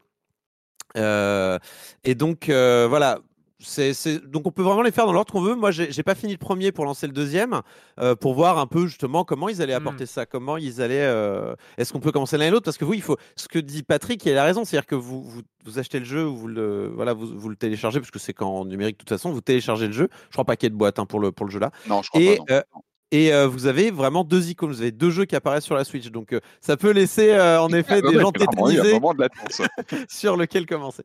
donc c'est un visual novel d'enquête, mais alors... rustique. C'est vraiment l'heure pré-Phoenix Wright. Quoi. Que en fait, c'est les jeux, c'est ces jeux-là qu'il faut faire de temps en temps quand on est fan d'un genre pour se rendre compte de toutes les avancées d'ordre design, d'ordre game design. Euh, qui ont été faits euh, depuis des années et des années. C'est-à-dire qu'on est vraiment, vous voyez, si par rapport au, si on prend les, les, classiques euh, de LucasArts euh, du point and click, vous saviez, c'est point and click où vous deviez donner un verbe, puis euh, désigner un objet ou un endroit pour mm. appliquer ce verbe-là. Bah, on est un peu dans cette ère-là pour le visual novel, c'est-à-dire que on va avoir des, des, des phrases de dialogue qu'on peut déclencher avec certains personnages, mais il faut d'abord ramener le personnage devant soi pour que ça fonctionne. Voilà, c'est ce genre de mécaniques qui sont impensables aujourd'hui. Euh, vous, avez, vous avez des actions qui ne font rien des fois. Genre euh, dans, dans, le premier jeu, vous avez euh, se souvenir et dans, un autre, dans le deuxième jeu, vous avez réfléchir. Mais 90% du temps, ça ne... 90% du temps, ça ne sert à rien ces actions-là. Vous voyez ce que je veux dire? quand les activer. C'est vrai qu'on est très peu guidé. C'est ça qui, moi, qui, euh, qui m'a surpris, c'est quand tu débarques, donc tu choisis ton, ton, ton volet, tu débutes, et puis c'est vrai qu'on est dans le, pur visual novel. Par définition, c'est euh, un roman euh, vaguement interactif avec une histoire qui se déroule comme ça, et puis finalement, la part, comme tu le disais, hein, Corentin, tu l'as bien dit, le visual novel, il a une longue histoire, euh, et c'est vrai qu'au fil du temps, il, a, il a intégré des séquences de gameplay plus ou moins évoluées. C'est vrai que Phoenix Wright, il a très bien su intégrer bah, le côté enquête, le côté évidemment repérer des objets dans, dans le décor, et puis après le, tribunal évidemment qui faisait vraiment partie d'une séquence à part. Là, on est vraiment sur quelque chose de, de, sur l'essence même du visual novel japonais, avec quelque part cette le nœud du jeu, quand il pense bien, bah, c'est ce qui vraiment m'est ressorti au bout de quelques heures, c'est tu passes ton temps dans les menus et ton objectif, évidemment, tu, creuses l'histoire, mais c'est avant tout de débloquer, tu as une, sorte de gymnastique euh, à l'ancienne, de, dans les menus comme ça, à, aller harceler les personnages pour arriver au bon, comment, à la bonne réplique, où tu dois aller parfois refaire plusieurs fois, insister sur telle ou telle réplique euh, pour faire avancer finalement, la difficulté, elle n'est pas dans une séquence de, comment dire, de pixel hunting ou autre chose à l'écran. C'est plus dans euh, les formulations, parfois même jusqu'à l'écœurement de, dialogue comme ça avec les personnages. Alors ça peut, ça peut faire peur quand j'en parle comme ça. Non, non, non mais au bout d'un moment, au bout d'un moment, tu décris un truc qui est en défaut, Patrick. Enfin, il faut le dire les choses. C'est un, c'est censé être un remake et le jeu est un mmh. remake sous plein d'égards. Il a des nouvelles musiques, les, les, les, le car design est correct. il est assez neutre, mais je pense qu'il est aussi assez adapté. Moi, j'ai bien parce que il est respectueux, tu vois, de la mise en scène de l'originel, mais tu as, plein de petits détails, des petites animations, les, doigts des personnages qui bougent, les yeux qui, c'est tout bête, mais il y a une vie à l'écran paradoxalement. Il y a des efforts de mise en scène qui sont faits, il y a quelques animations qui sont là, tu, es surpris, tu as l'impression. Il y a des moments Attends, je suis dans un animé ou je suis dans un. Oui, dans oui des fois ça s'anime. Ouais, un visual novel. Et, c'est cool, ça rajoute vraiment un petit aspect moderne au titre, mais rien ou je pense pas, enfin moi j'ai pas fait les jeux à l'époque, mais en tout cas le jeu est très vieux sur tout le reste. Et euh, c'est dur, c'est dur, dur, dur, dur. Je, Il y a rien de naturel. Je vais pas naturel dans les mécaniques. Pardon. Je vais pas pouvoir juger euh, l'histoire euh, sur son intégralité parce que j'ai pas eu le temps de le finir dans les deux cas, mais j'ai quand même joué plusieurs heures aux deux. Euh, c'est quand même le, deuxième, tu sens qu'il est sorti après. Il est un peu plus attrayant au niveau de l'histoire. Il y a un mystère un peu plus Scooby-Dooesque qui fait plus envie que cette simple histoire d'héritage du premier avec ses meurtres à mmh. répétition. Mais qui est pas mal. Moi, non, mais il y, a un meurtre que j'ai pas vu arriver. Moi, l'histoire, je me suis bien laissé embarquer quoi. Non, non, mais l'histoire n'a. Bon, pour l'instant, je ne vais pas juger l'histoire. Je ne vais pas pouvoir vous dire si le, si le twist est bon. Moi, tu, tu, sens dans le deuxième déjà qu'on te présente un truc qui, qui, semble impossible et au fur et à mesure, on détricote. Et là, on sent un petit peu là, un peu plus de modernité, ouais, un peu euh, la Scooby-Doo, justement. Euh, après, voilà, tu l'as dit, Patrick, au bout d'un moment, euh, le visual novel est le genre par excellence où les petites choses qui manquent mais te, te manquent très très fort quand elles sont pas là. Typiquement, moi dans les visual novels, je ne supporte pas quand il n'y a pas des soit des voix quand il y a un doublage ou quoi, soit quand il y a des bip de différentes plus ou moins aiguës en fonction des personnages qui parlent. Parce que normalement c'est plus qui parle. Ce genre de mmh. choses. Et, et, alors là, c'est pas trop le cas ici parce que tout est doublé. Mais par contre, le fait que les dialogues que tu as déjà fait ne soient pas grisés, ça, ça m'insupporte de ouf. Ça, m'insupporte de ouf. Parce qu'en plus, et c'est là où vous allez commencer à avoir le problème, c'est que quand vous allez euh, faire un dialogue, donc vous allez les faire dans l'ordre pour pas vous perdre. Sauf que quand vous avez fait le dialogue, disons numéro 4 euh, de, de, la ligne d'interrogation, enfin de, la, de, de, tout ce que vous pouvez demander à un personnage, et eh ben en fait, la ligne numéro 1 a été mise à jour, mais rien ne vous le dit. Ah rien ne vous le précise.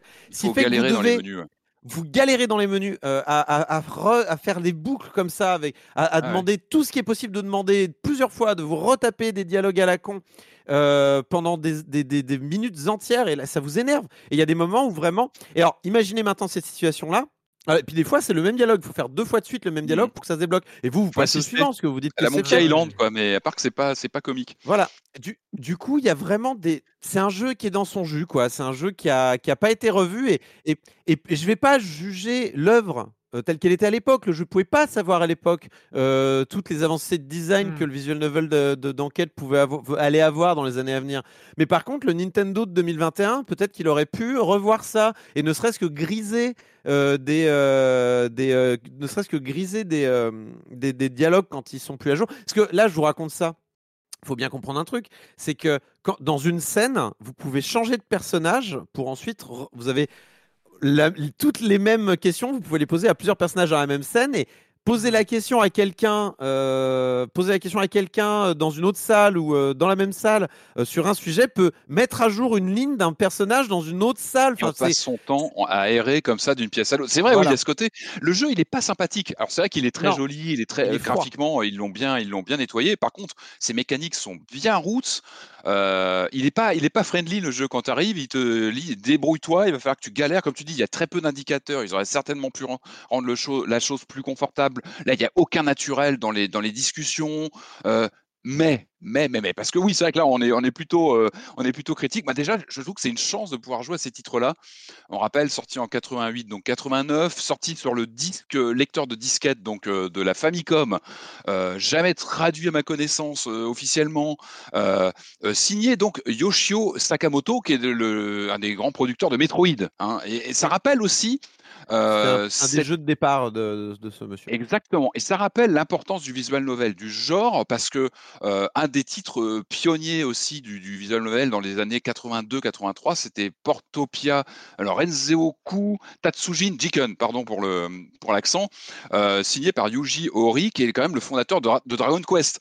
Le visual novel dans ces années-là, il est vraiment à, la base de beaucoup de, bah comment dire, il est vraiment utilisé comme une locomotive narrative. C'est vraiment un style bien particulier. Ces deux titres-là, donc Famicom, étaient, bah, un peu inaccessibles. Il y avait un, parfum d'inaccessible avec la langue et le support euh, euh, Famicom. Moi, je les ai découverts là. Alors, c'est vrai qu'il faut passer ce côté rustre de l'interface. C'est vraiment pas sympathique au début, mais moi, comme je te disais, j'ai été pris par l'histoire, en fait. C'est-à-dire que tu es vraiment dans la pure expérience de visual novel, tu n'as pas de gratification de gameplay, c'est aride, c'est austère, tu es, plutôt, à batailler avec les systèmes. Maintenant, je trouve que l'histoire, elle, t'emporte. Il, y a quelque chose de, dans l'écriture, dans la façon d'utiliser bah, ce, ce, média presque un peu à part qu'est le, visual novel, avec quelque chose de très écrit, beaucoup de textes à lire, mais il y, a tous les ressorts narratifs. Je le disais, il y a les meurtres qui, voilà, je vais pas trop spoiler, mais il se passe des choses dans, le scénario. il est rythmé avec ses chapitres, avec voilà ce, comment dire, cette, cette action qui s'inscrit sur plusieurs jours, etc. Je trouve qu'il t'embarque ce titre et que ça reste une chance de pouvoir le découvrir dans des bonnes conditions. Alors, il faut bien souligner, il est en anglais. Hein, il a été traduit en anglais. Euh, alors, c'est pas un anglais euh, bien compliqué, mais bon, il faut quand même des bases. C'est vrai que c'est pas traduit en français, donc il faut aussi, euh, il faut avoir une, voilà, un minimum de connaissances en, anglais. En fait, en fait, je trouve, je trouve que c'est un jeu intéressant. Tu, tu, le dis, en fait, au bout d'un moment, il faut se poser la question de pour qui il est ce jeu-là, quoi. Bah oui. Et c'est vrai que ce jeu-là, de toute façon, c'est des fans de visual novel qui vont y jouer. Oui, je pense pour le côté euh, historique. Ouais, ouais, pour le côté historique. Même pour l'histoire, tu le dis, l'histoire, elle est bonne. Enfin, moi, moi j'ai envie de continuer l'histoire, j'ai envie de finir ces jeux. C'est prenant. Je suis juste saoulé d'avance par les mécaniques, mais mmh. vraiment. Euh, ça, hein. m'énerve. Je sais que je vais m'énerver d'avance, euh, machin. Et tu disais, il n'y a pas de pixel hunting. Il y a du pixel hunting. il y en a. C'est pas le petit peu. C'est vraiment, c'est vraiment tous les défauts du, point and click pré LucasArts oui, moderne, on va dire mais dans un visual novel. Euh, et, et, je pense qu'en fait, une fois qu'on se pose la question de pour qui est ce jeu, il faut simplement prévenir, mettre un énorme warning sur le fait que attention, c'est dans son jeu, c'est à l'ancienne. Le jeu a une vraie euh, valeur historique, en effet, tu l'as souligné. Son histoire vaut le coup, je pense. La restauration graphique vaut le coup. Euh, y a, tout est doublé en japonais. On a accès aux musiques euh, Famicom, ce qui est un petit ajout sympa. Alors ça, c'est dommage aussi. Alors moi, c'est très bien la musique. T'aurais voulu, les graphismes. Aurais voulu les graphismes. Et bien sûr, le petit. Mais non, mais tu rigoles. Mais justement, pour une approche historique, je sais que je reviens toujours là-dessus, mais le petit bouton qui te fait jongler d'une version à l'autre, ça aurait été fascinant. Moi, je suis, allé revoir sur le net des, justement des capture des vidéos du jeu originel. Et c'est super intéressant de voir la transposition, tu vois, du, limite pixel art vraiment dessiné à la serpe, et puis ces décors d'aujourd'hui, les personnages redessinés. C'est fascinant à voir comment un jeu est retravaillé toutes ces années après. C'est vraiment dommage de par le petit bouton pour passer en version euh, Famicom. On manque aussi d'encyclopédie. Je lui disais, on arrive, tu es un peu jeté avec ton menu, tu as tes deux jeux sur ton menu. J'aurais pas été contre des artworks, des interviews, évidemment, tout ce qu'on aurait aimé avoir pour accompagner. Il faut accompagner un jeu comme ça. Alors là, on en parle Surtout, euh, en plus, Surtout qu'il est vendu 60 balles, quoi. Donc, il, est vendu, il est vendu cher, il est en anglais uniquement. C'est dommage, ça va le restreindre. Alors que je pense que Nintendo tenait une occasion vraiment de, donner une, voilà, tu vois, une aura un peu plus, même en faire un outil de recherche, un, outil pour connaître mieux ce genre. En plus, il n'est pas tactile. Sur Switch, c'est bien dommage. Euh, J'ai pas ah réussi à mettre. c'est dommage sur un jeu qui est justement, tu vois, où tu passes ton temps les menus. C'est un peu, c'est un peu, c'est un peu dommage. Alors, la question, c'est est-ce que sa place est dans un musée? Ben, Je dirais non, non, parce qu'au contraire, c'est une vraie chance de pouvoir euh, tu vois, le pratiquer aujourd'hui. Il faut y aller en sachant dans quoi on met les pieds, encore une fois. On regrette le manque de contenu encyclopédique ou d'informations sur le, making-of. Euh, mais je trouve que Nintendo ouvre une porte tu vois, en, publiant un titre comme ça. Je trouve que c'est intéressant d'aller faire fouiller sur des de ressortir des jeux comme ça qui, sont moins populaires. Je trouve que c'est plutôt osé. C'est trop cher. On est d'accord que les 60 euros, ça, peut piquer, mais. Euh, j'ai quand même une question parce que moi aussi j'ai été voir euh, la nouvelle version et la version historique. Alors il faut bien comprendre que on est, enfin, on est au-delà du remaster. En fait, c'est un objet hyper étrange parce que tout dans le design fait super moderne, euh, dans les dessins, les dessins, les animations, etc. On est vraiment sur un visual novel 2021 en termes, en termes de dessin, en termes de graphisme, et on garde toute la structure de gameplay de 1988 j'arrive pas bien à comprendre l'intérêt. C'est pourquoi faire ça? C'est-à-dire que, euh, à la limite, ressortir la version de 88 avec les graphismes de 88 en, rechangeant un petit peu l'interface. Ok, ça aura un côté historique. Mais en faire un visual novel 2021, euh, comme tu l'as dit Corentin, sans prendre en compte euh, l'histoire du visual novel, c'est-à-dire c'est un visual novel 2021 mais qui euh, du coup euh, est trop bourré de défauts. J'ai juste. Est-ce que vous avez réussi à comprendre le pourquoi de la démarche? En y jouant C'est pourquoi Nintendo fait ça. J'ai un peu de mal à saisir c'est quelle est la, justification là-dessus? Ma théorie, c'est que le jeu est beaucoup plus culte au Japon qu'ici ah, et que ça et que Nintendo aujourd'hui a plutôt une politique de foutre, euh, enfin de faire des sorties mondiales. C'est quand la dernière fois Il y, en a dû en avoir, hein, je suis sûr qu'il y a plein de contre-exemples, mais les, exclusivités Nintendo euh, sont, de plus en plus rares quand même. Et euh, peut-être que d'ailleurs aussi, on peut imaginer que Nintendo a essayé de mettre un petit doigt dans, la baignoire, voir euh, quelle était la température de l'eau et peut-être mm. sortir, se dire est-ce qu'on est-ce qu'on est-ce qu'on referait pas vivre la licence, y compris à l'international?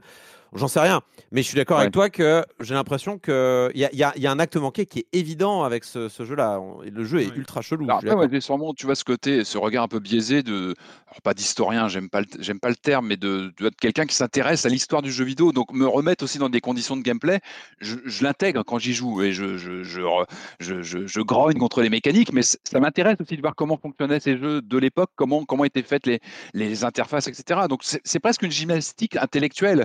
Je disais, le jeu, il a rien de spontané ou de naturel, mais il te fait comprendre aussi comment se faisait la narration dans ce genre de jeu. Euh, euh, je, trouve, je, trouve, ça intéressant. Ouais, euh, non, mais je suis d'accord, je suis d'accord avec toi, hein, Patrick. Le, seul truc, c'est, je pense qu'il y avait bien meilleure façon de le faire, en fait.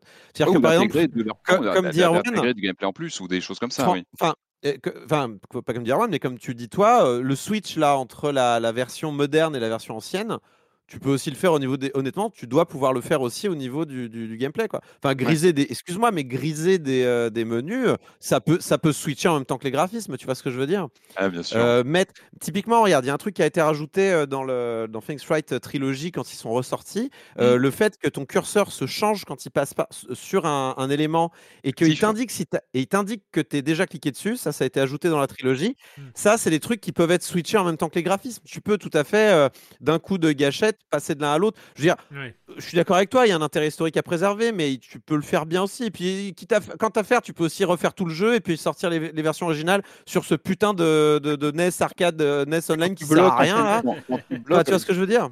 quand tu bloques, c'est vrai que tu arrives vite à un écœurement, tu te dis, bon, bah, je vais reparler à tout le monde en, en, disant tout ce que je peux dire et je vais aller chercher euh, s'il n'y a pas un truc actif dans, dans le décor. C'est vrai que tu, tu perds même le fil de l'histoire à un moment parce que tu te retrouves à, galérer dans des mécaniques ultra ultra routes en fait et après, il y a un côté Morteville Manor, le Manor de Morteville, je trouve, avec les personnages dans le premier, ce côté, tu vois, ambiance d'enquête policière, avec les personnages qui n'aiment pas que tu leur. Tu vois, que tu dois pas faire quand ils sont là dans la pièce.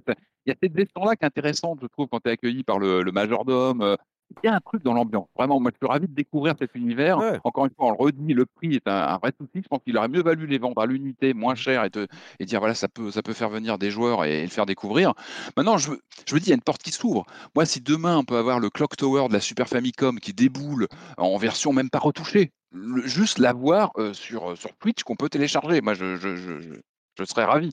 Ça peut ouvrir une porte, euh, après, je suis pas sûr qu'ils vont en vendre des, des tonnes. Bah non, non. Mais après, euh, après, faut voir comment ils vont les vendre au Japon. S'ils ressortent un troisième épisode au Japon, il sortira en, il sortira en Europe et aux États-Unis. Enfin, il sortira en Occident en anglais, quoi. C'est clair. Mais euh, bon, après, c'est bien que ce soit sorti. Le prix est trop cher et je mets un énorme label, attention, jeu dans son jus, quoi. Mais sinon, c'est chouette là. Et là, je vais le finir. L'histoire est prenante. Bien sûr, je vais le finir. J'ai envie, j'ai envie de savoir, euh, j'ai envie de savoir là ce qui se passe avec ah cette bah de, de, meuf qui est derrière toi dans le couloir là, ça fait peur. en plus, c'est vraiment, euh, c'est typique ce genre d'histoire. C'est la, la fameuse rumeur euh, de lycée qui court et en fait qui, qui, se révèle vraie une fois et tu fais mais elle peut pas être vraie cette rumeur, c'est une rumeur surnaturelle de fantôme. C'est typiquement le genre d'histoire de lycéen japonais que tu vois aussi hein. dans d'autres médias. Mais euh, c'est chouette. Les deux jeux sont, typiques d'un genre, tu vois, le, le, Wooden It euh, en, vase clos, en, endroit mmh. fermé. Enfin, on est vraiment sur des grands, euh, grandes références à des, des, genres bien, bien précis, mais qui, moi, vraiment, qu'ils le font bien, je trouve, en termes d'histoire et de. Donc, on le recommande, mais avec le warning, quoi. sachant où on met les pieds. Famicom Detective Club, donc sur Nintendo Switch, une soixantaine d'euros. Euh, ce qui est trop cher.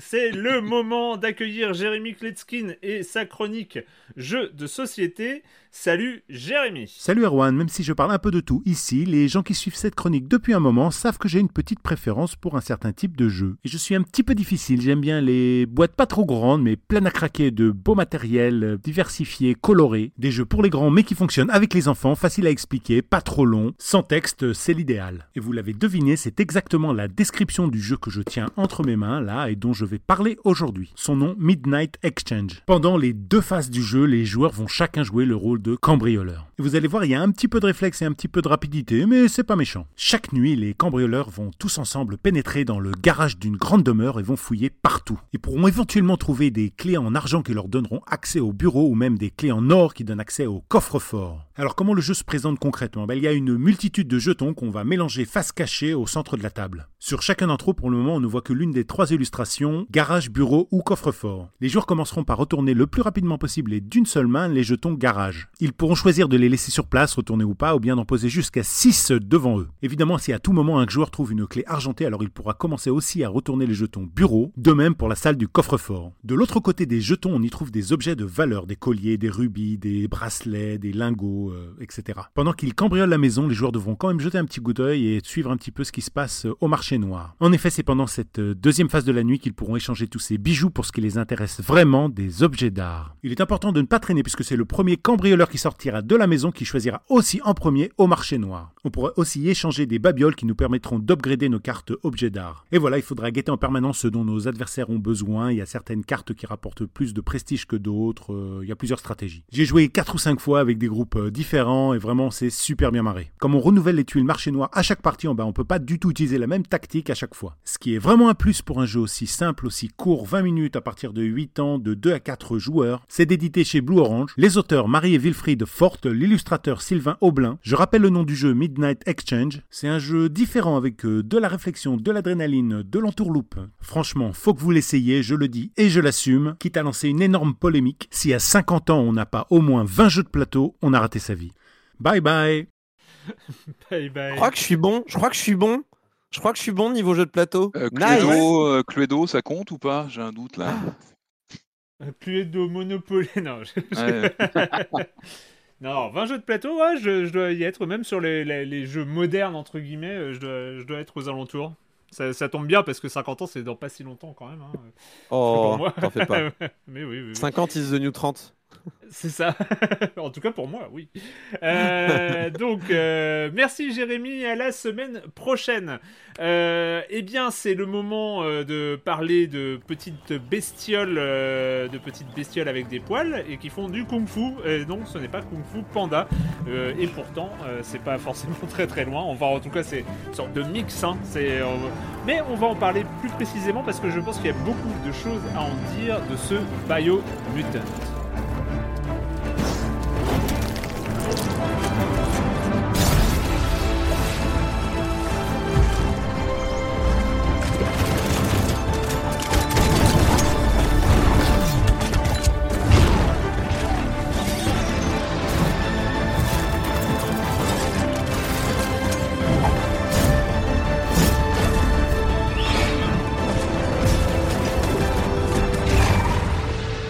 Que je vais euh, prononcer à façon française parce que je sais pas pourquoi j'ai commencé en sortant une, version non biomutant biomutant bah, parlons de biomutant. bah, mais biomutant attends bien sûr mais évidemment évidemment mais pourquoi pourquoi biomutant voilà, évidemment. Hein. Bah euh, et c'est un jeu du studio suédois euh, Experiment 101, euh, édité par THQ Nordic, et donc qui est qui est sorti en mai, qui est sorti donc il y a quelques semaines. Donc jeu open world post-apocalyptique où on joue une sorte de raton laveur qui fait du kung-fu. Euh, avec des grosses épées et des flingues. Euh, c'est assez tentant comme, euh, comme pitch originel. Qu'est-ce que tu en as pensé, Marius? Qu'est-ce que j'en ai pensé? C'est compliqué ce jeu parce que parce que parce que c'est jamais facile de parler d'un jeu qui est bancal parce que on peut pas se limiter à un c'est exaltant ou non c'est un jeu qui est, qui est, mal branlé qui est trop qui est trop grand pour son bien, mais qui, est, mais, qui mais qui en même temps me plaît beaucoup et que j'ai du mal à lâcher. Le premier truc qui est vraiment très plaisant, déjà le premier contact avec le jeu est assez agréable parce que on entre par un éditeur de personnages qui est cool. C'est tout bête, mais euh, mais le fait de, de, de choisir entre, bah, c'est très classique, hein, c'est agilité, force, intelligence. Il classe. Mais ça, ça, ouais, mais ça, ça a un impact sur la tronche de ton, euh, de ton rongeur renard euh, euh, ce qu'on veut, hein, c'est. Ouais, voilà. Et t'as envie de, fait, de lui faire une grosse tête mignonne euh, comme dans un Pixar ou machin, mais en fait non, il vaut mieux. Euh, enfin moi j'ai opté pour un truc agile qui est pas très pas très gracieux, mais mais qui est plaisant. Et déjà ce, ce, premier truc est assez plaisant, le fait que t'es un, es un personnage qui soit foisonnant dès le départ. Tu, tu règles donc ses caractéristiques de base, tu lui choisis une classe.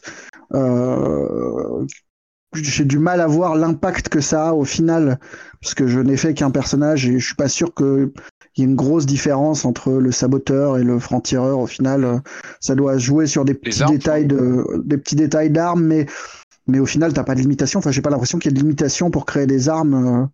Euh, mais il fait plaisir en éditeur de personnage, on est d'accord. Il est pas, il est pas stressant, il est pas, euh, il est cool. Il est dense, t'as des, as des petites, euh, des, tu, tu, joues sur les, euh, les résistances aussi aux différentes radiations, la chaleur, au froid, des trucs comme ça. Enfin, bon. Le monde post C'est hein, suffisamment dense pour qu'on te dise qu'il va y avoir pas mal de contenu derrière.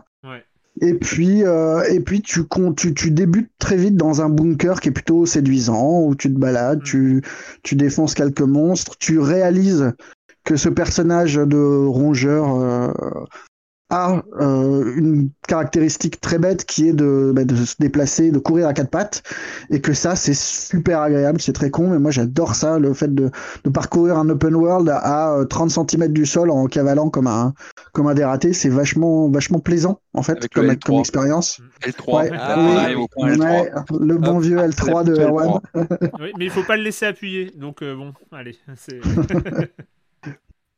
Et puis, et puis, si on revient les, les problèmes, c'est euh, qu'il y a une histoire à ce jeu et que en soi l'histoire elle est pas nulle, elle est plutôt plaisante. Il y a un petit fond écolo. Il faut euh, il faut ou non d'ailleurs, on n'est pas obligé de le faire, mais bon, je pense que 90% des joueurs vont vont pencher du côté de la lumière comme euh, et, il faut sauver un arbre de vie, s'allier à un clan plutôt qu'à un autre. On est vraiment dans du noir et blanc, donc les, gentils et les méchants, quoi. C'est assumé au moins, c'est ça qui est bien. C'est assumé. C'est assumé, c'est matraqué surtout, c'est matraqué. Mais en fait, la question, c'est à qui ça se destine. C'est est-ce que c'est un jeu pour les adultes ou est-ce que c'est un jeu pour les enfants? Moi, je suis eh ben, vraiment persuadé que c'est un jeu pour les gosses. Que c'est. Ah, pour moi, c'est vraiment. Moi, pour les C'est l'évolution. Oui, voilà, c'est l'évolution après euh, Zelda. Tu commences par Breath of the Wild et après tu prends ça qui est la version un peu plus, un peu plus sale, un peu plus euh, post-apo en fait. Hum, hum, hum, et entre Miyazaki et euh, Tarantino, t'as ça quoi. Ouais, moi je, serais entre Kung Fu Panda et Fallout. C'est ça. Mais je, on voit plein de références. Non, non, pardon, je parlais, en termes de, je parlais en termes de, gentillesse, d'univers et tout ça. Euh, oui, en termes d'univers, on n'est pas du tout dans ce que je viens de dire. Euh, pardon, excusez-moi pour le, truc. Mais en termes d'âge, moi, quand j'ai fini, quand au bout d'un moment, j'ai fait, mais bien sûr, mais c'est bien sûr, c'est pour le jeu, pour faire croire à ton enfant qu'il joue un jeu d'adulte, alors que c'est pas du tout un jeu d'adulte. Et du coup, euh, ça, ça marche plutôt bien, moi, je trouve, dans cette optique-là.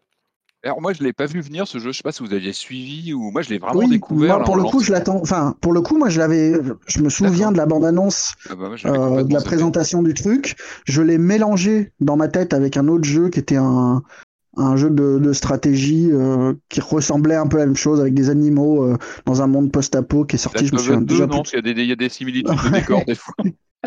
non, le côté post-apo euh, post est plutôt bien mis en scène, je trouve, avec des ruines de, de, de, bah de, civilisation humaine. Euh, comme tu disais, il y a un message derrière sur euh, bah, un monde qui s'effondre avec la pollution, etc.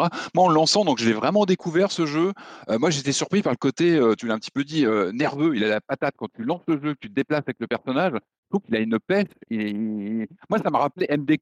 Je me rappelais de MDK de David Perry. ça date un petit peu, hein, mais ce côté actionneur euh, super, euh, bah, super speed en fait. Et ça, je trouve que c'est bien fichu au niveau des, gunfights, c'est la bonne surprise. Euh, et puis en fait, oui, comme tu dis, on commence dans ces, sous-sols un peu, voilà, un peu terreux, pas très jolis. Et puis je trouve que le jeu, ce qui moi m'a surpris parce que j'en attendais pas grand-chose et je l'ai vraiment découvert, c'est quand il ouvre, il ouvre les vannes en fait, qui te fait découvrir ce monde ouvert. C'est vraiment la surprise où tu te rends compte que tu vas avoir des véhicules, que tu as, tu as, tout un champ qui s'ouvre comme ça. Et je trouve que c'est vraiment la bonne surprise à ce niveau-là.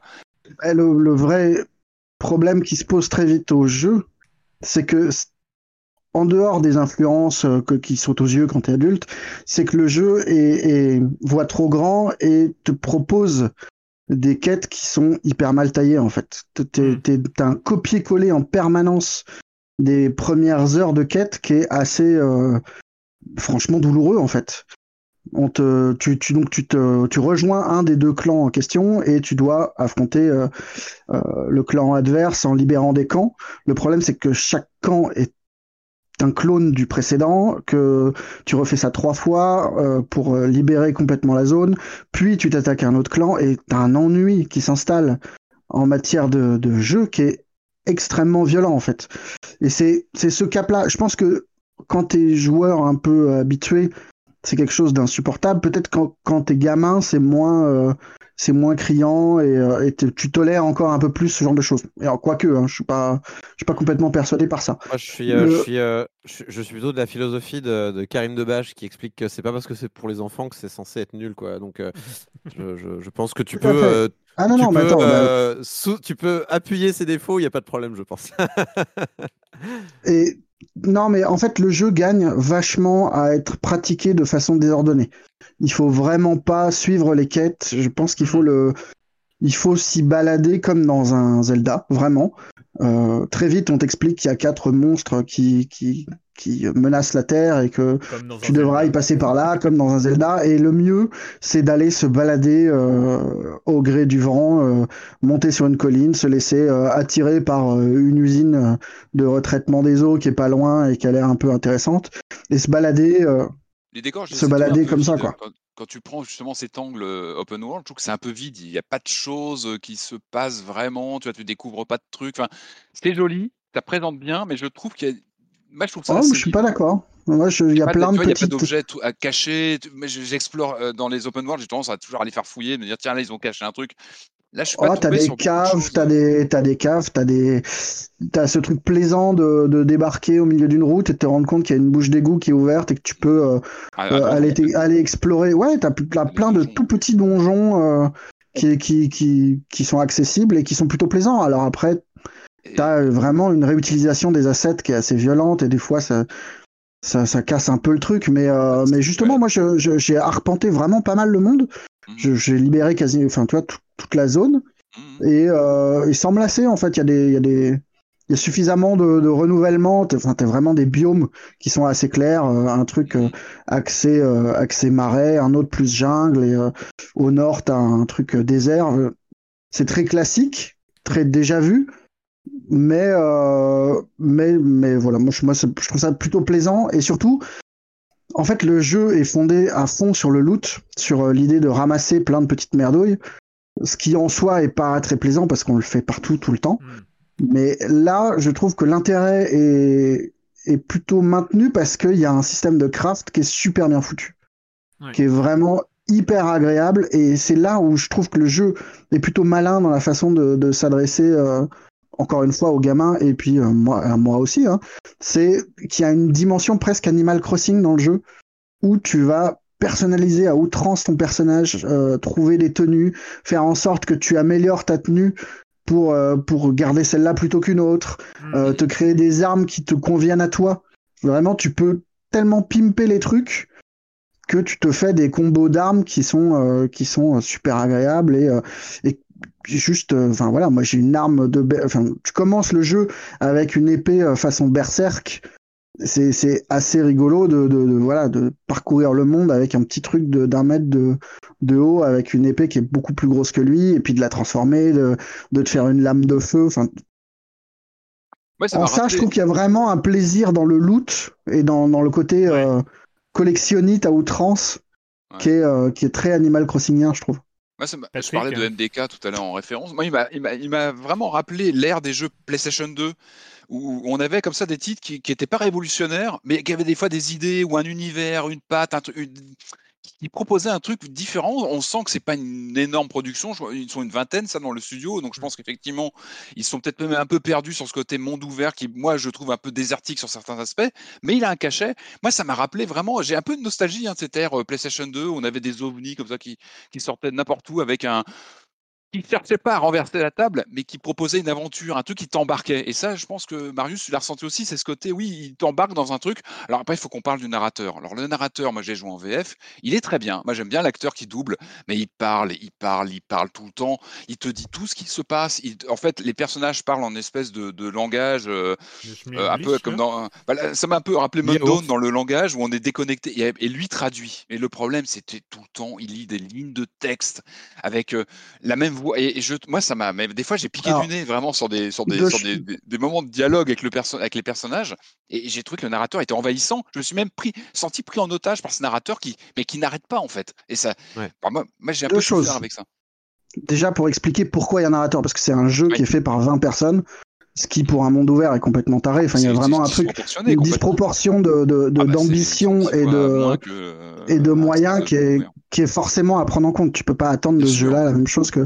Du coup, en termes de doublage, c'est c'est plutôt malin, je trouve, de pas chercher à, à, pas. enfin, voilà, ils ont pas les moyens de faire euh, d'embaucher 50 acteurs pour faire toutes les voix et, du coup, ils trouvent cette solution de faire euh, du yaourt partout et de rajouter une voix de narrateur qui est hyper envahissante, mais tu peux le régler dans les menus. Euh, par défaut, il est euh, à 100. Je pense que si tu réduis, enfin moi je l'ai descendu à 40, et ça te fait une petite voix qui t'accompagne, qui est moins envahissante.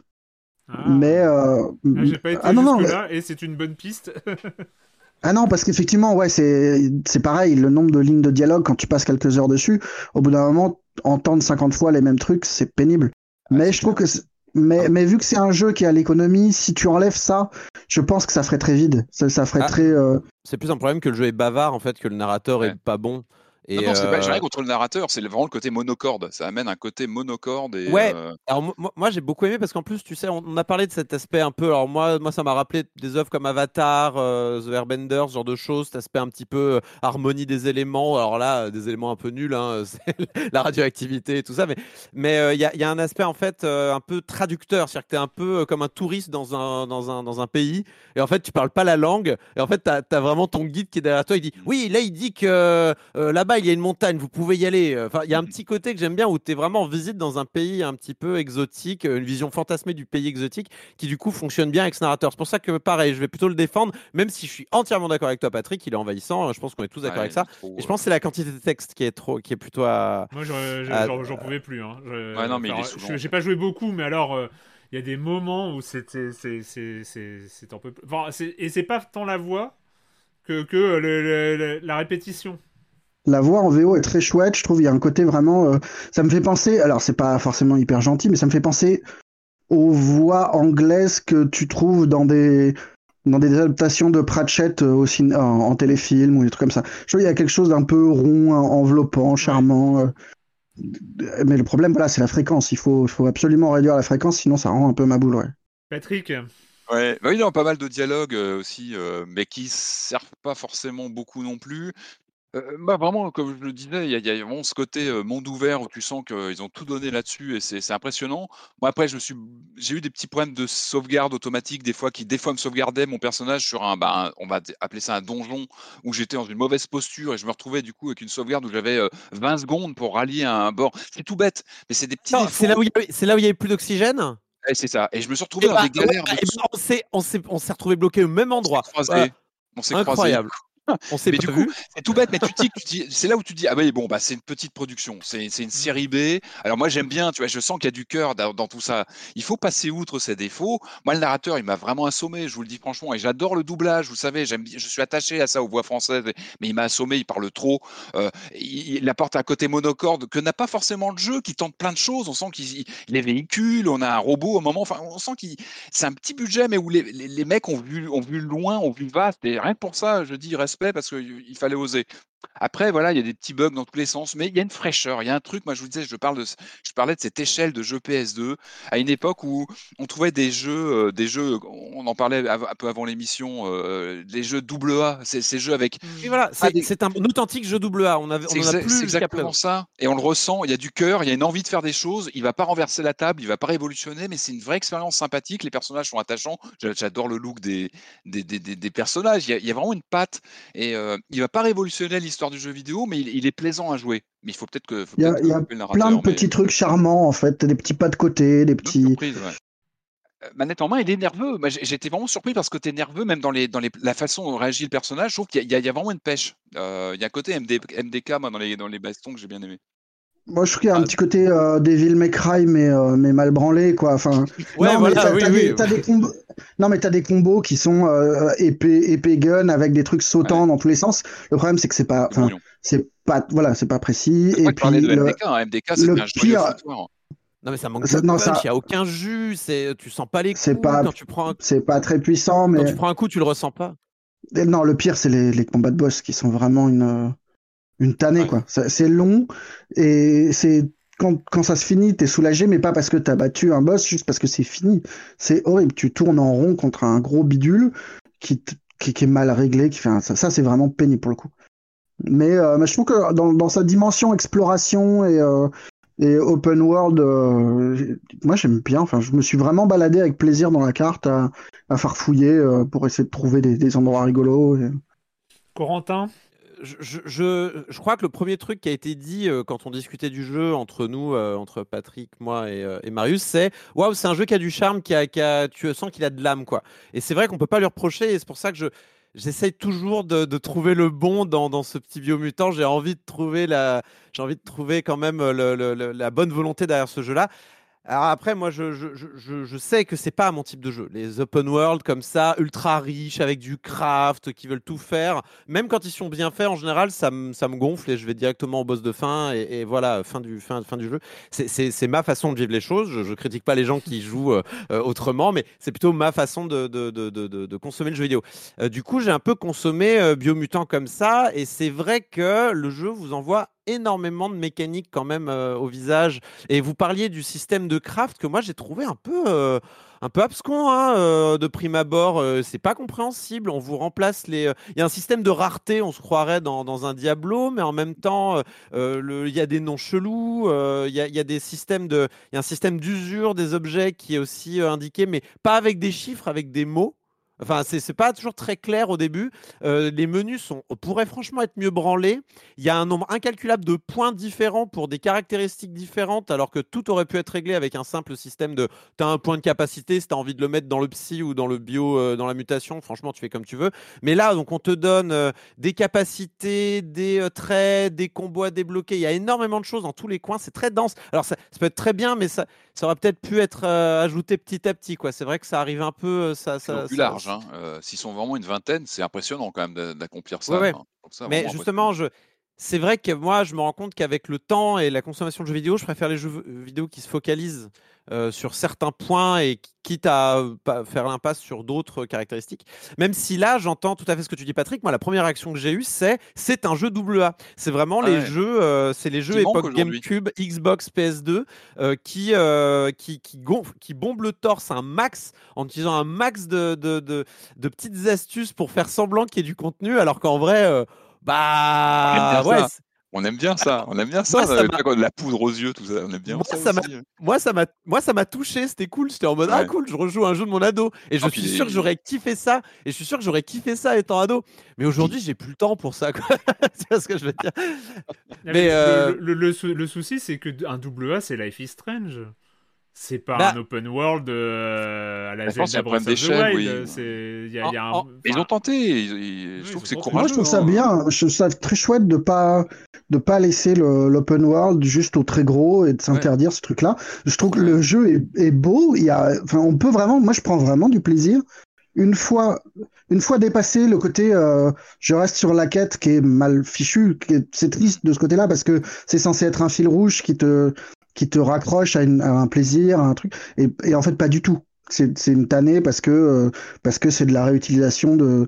T'as as deux modèles de quête et tu les tu les saignes dans tous les sens et c'est pénible. Mais si tu si tu le prends un peu comme un comme il vient, je trouve qu'il y, a vraiment un plaisir. Le système de, de craft n'est pas si compliqué que ça. Et par contre, les menus sont vraiment mal branlés effectivement, tu as un truc, des trucs d'équipement qui est différent d'un truc de fabrication, mais qui fait la même chose, mais pas complètement. Enfin, il y a plein de petits trucs qui sont pénibles, on va dire. Mais bon, si après, tu... après, quand, quand, après, quand je dis poudre aux yeux, quand je dis poudre aux yeux, c'est l'aspect poudre aux yeux qu'on peut avoir dans, dans le cinéma, dans la prestigitation, qui sont des, des petites astuces, mais qui n'ont plus forcément lieu d'être parce qu'on réfléchit les jeux vidéo différemment. C'est-à-dire que mm. plutôt que de pallier des problèmes, euh, bon, on veut faire comme les gros, comment on va faire pour faire comme les gros sans avoir les moyens des gros, ce qui est ce qui est sympa, mhm. moi aussi j'aime bien. Hein. Euh, les jeux aujourd'hui AA, comme tu dis, modernes, Erwan, ils se disent dès le départ, bon, sur quoi on se focalise, qu'est-ce qu'on veut transmettre, avec quel, euh, euh, comment, voilà. Et, c'est même, une philosophie, même, une, même une philosophie de game design que tu peux retrouver chez certains indépendants qui, qui, se décrivent, je pense aux développeurs de Fury, euh, Toa, qui, qui, se décrivent Fury par exemple comme un triple I, parce qu'il dit on va faire un truc et on va le faire super bien, tu vois ce que je veux dire? Et, et, je pense que ce, ce, ce biomutant, dans tout le charme qu'il a et tout le, tout, toute l'ambition euh, un peu euh, démesurée, euh, comme tu dis, Marius, qu'il a, ne, ne, peut parfois m'embête un peu parce que je suis en mode bon là je vais pas faire ça. Je suis bravo, vous l'avez fait. Je vais pas y toucher. tu vois ce que je veux dire?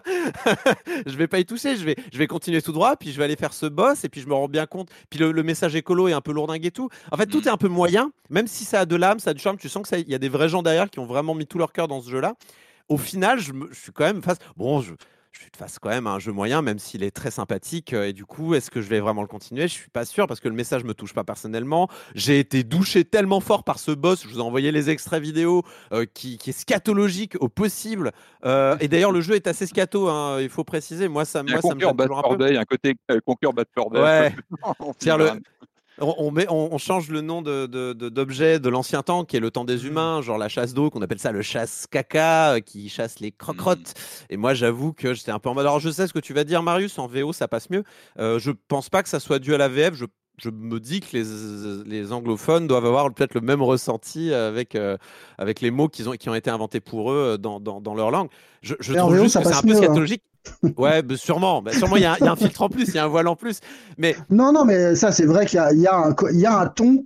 Il y a un ton sur lequel tu peux ne pas adhérer et qui peut te repousser, ça c'est clair. C'est un peu des bilous, un peu, euh, mais mais des bilous gentils, je trouve. Enfin, c'est pas. On n'est pas là pour choquer, on n'est pas là pour. C'est pas, c'est pas, euh, c'est pas Gearbox quoi. Mais du coup, c'est pas c'est pas pour moi non plus quoi. Donc euh, là, je suis, j'ai vraiment poussé ce jeu au max de ce que je pouvais avec. Euh, au bout de, j'ai dû faire 4, 4, 4, heures, quelque chose comme ça de, jeu. J'ai battu là, un des premiers gros monstres qu'il faut tuer euh, pour finir la quête, tout ça.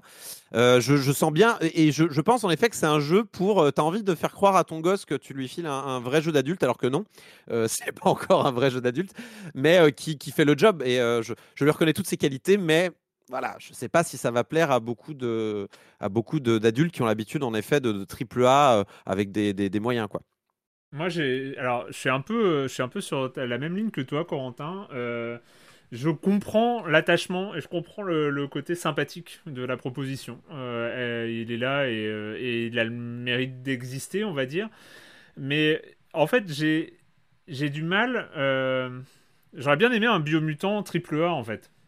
Pourquoi pas? Un vrai biomutant, enfin un biomutant qui a les moyens de ses ambitions. En fait, je, mon, problème, c'est que c'est toujours l'inadéquation entre les ambitions et le résultat final.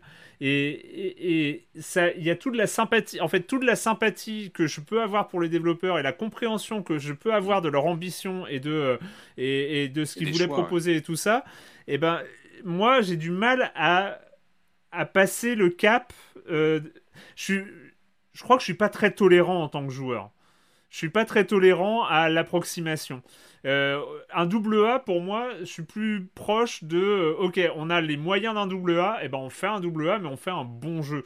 Pour moi, euh, en termes d'intérêt, même un jeu indépendant fait tout seul dans sa maison et un triple A à 20 millions ou 150 millions d'euros peuvent avoir des échelles d'intérêt proches. C'est-à-dire que euh, je, peux considérer, euh, euh, considérer un jeu fait tout seul aussi important qu'un triple A à 200 millions d'euros. J'ai aucun problème avec ça.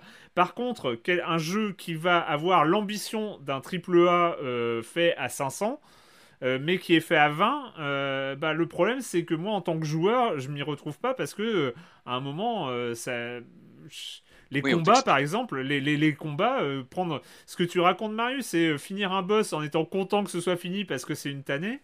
Euh, ouais, mais alors, tu vois, je trouve que le combat de... Oui, je trouve que le combat de base peut être marrant. Il y a vraiment des moments marrants, quoi. Quand, quand tu, quand tu fais un petit peu d'effort pour faire des, des parades, des coups, tu les soulèves et machin, t'as des vrais petits moments qui sont cool. Mm. C'est pas génial. La caméra a du mal à suivre. Hein. La caméra, enfin moi de mon côté, j'avais du mal à. l'auto, l'auto ciblage marche pas très bien, je trouve. Ouais, j'ai pas eu de. Je trouve que ça. En fait, le combat euh, euh, comme ça au contact est vite brouillon. Et je préfère vraiment les gunfights que je trouve euh, plus bah, plus fun quoi en fait.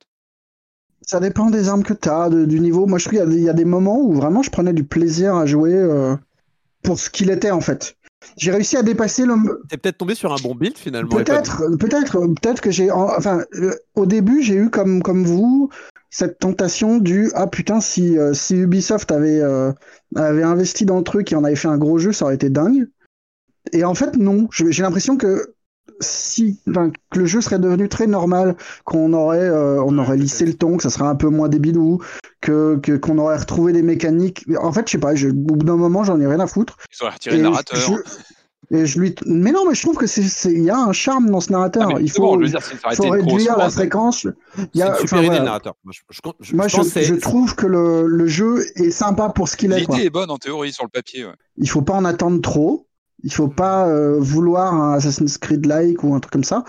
C'est, c'est un peu mal branlé, c'est un peu mais il y a du charme. Enfin, moi, vraiment, je, je, prends le plaisir à...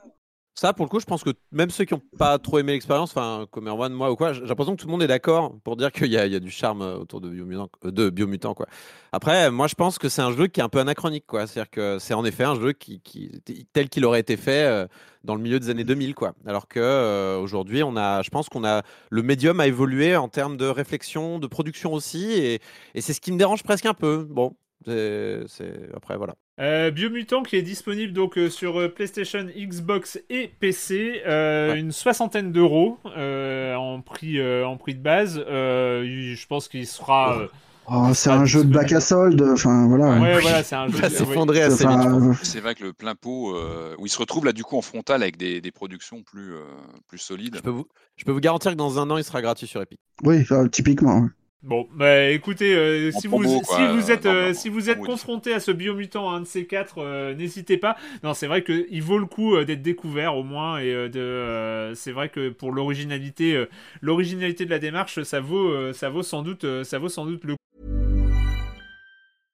This is Paige, the co-host of Giggly Squad, and I want to tell you about a company that I've been loving, Olive and June. Olive and June gives you everything that you need for a salon quality manicure in one box. And if you break it down, it really comes out to $2 a manicure, which is absolutely insane. It's also so easy to get salon worthy nails at home with Olive and June. The difference between how your nails used to look when you did them yourself and now with the Manny system is a complete game changer. The best thing about Olive and June too is it's a quick dry, dries in about one minute, lasts for five days, and full coverage in up to one to two coats. Visit oliveandjune.com slash perfectmanny20 for 20% off your first system. That's oliveandjune.com slash perfectmanny20 for 20% off your first system. On va, euh, on va terminer cette émission avec euh, rapidement en parlant d'un d'un jeu euh, d'un jeu de balle aux prisonniers. Et oui un jeu de balle aux prisonniers. Pas tout à fait mais c'est une proposition d'Electronic Arts et ça vient de sortir. Ça s'appelle Knockout City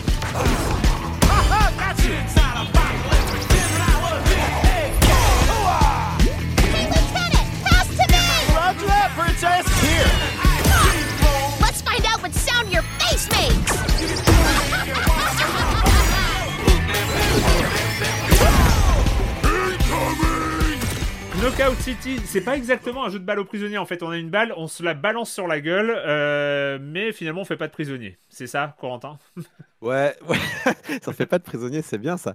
Pas de prisonnier. Euh, ouais, donc Knockout City, euh, qui sort un peu de nulle part. Il a été annoncé plusieurs fois dans différents événements, dans des State of Play, dans des mm. Nintendo Direct. On le voyait un peu popé de partout, euh, fait par un studio pas très connu, VLAN Studios. Ils ont aidé Nintendo sur le Mario Kart, là, vous savez, physique, qu'on peut installer dans votre appartement, Home Circuit, je crois il s'appelait. donc embauché par Electronic Arts. 250 mètres carrés, oui. Exactement. Euh, donc euh, Electronic Arts propose ça. Donc c'est un jeu en arène, hein, euh, voilà, type.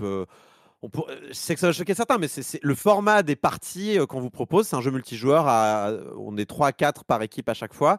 je dis 3-4 parce qu'en fonction des modes, ça change. Et le but du jeu, c'est de marquer des points en fragant des ennemis. Sauf qu'on n'a pas d'armes, on a des ballons.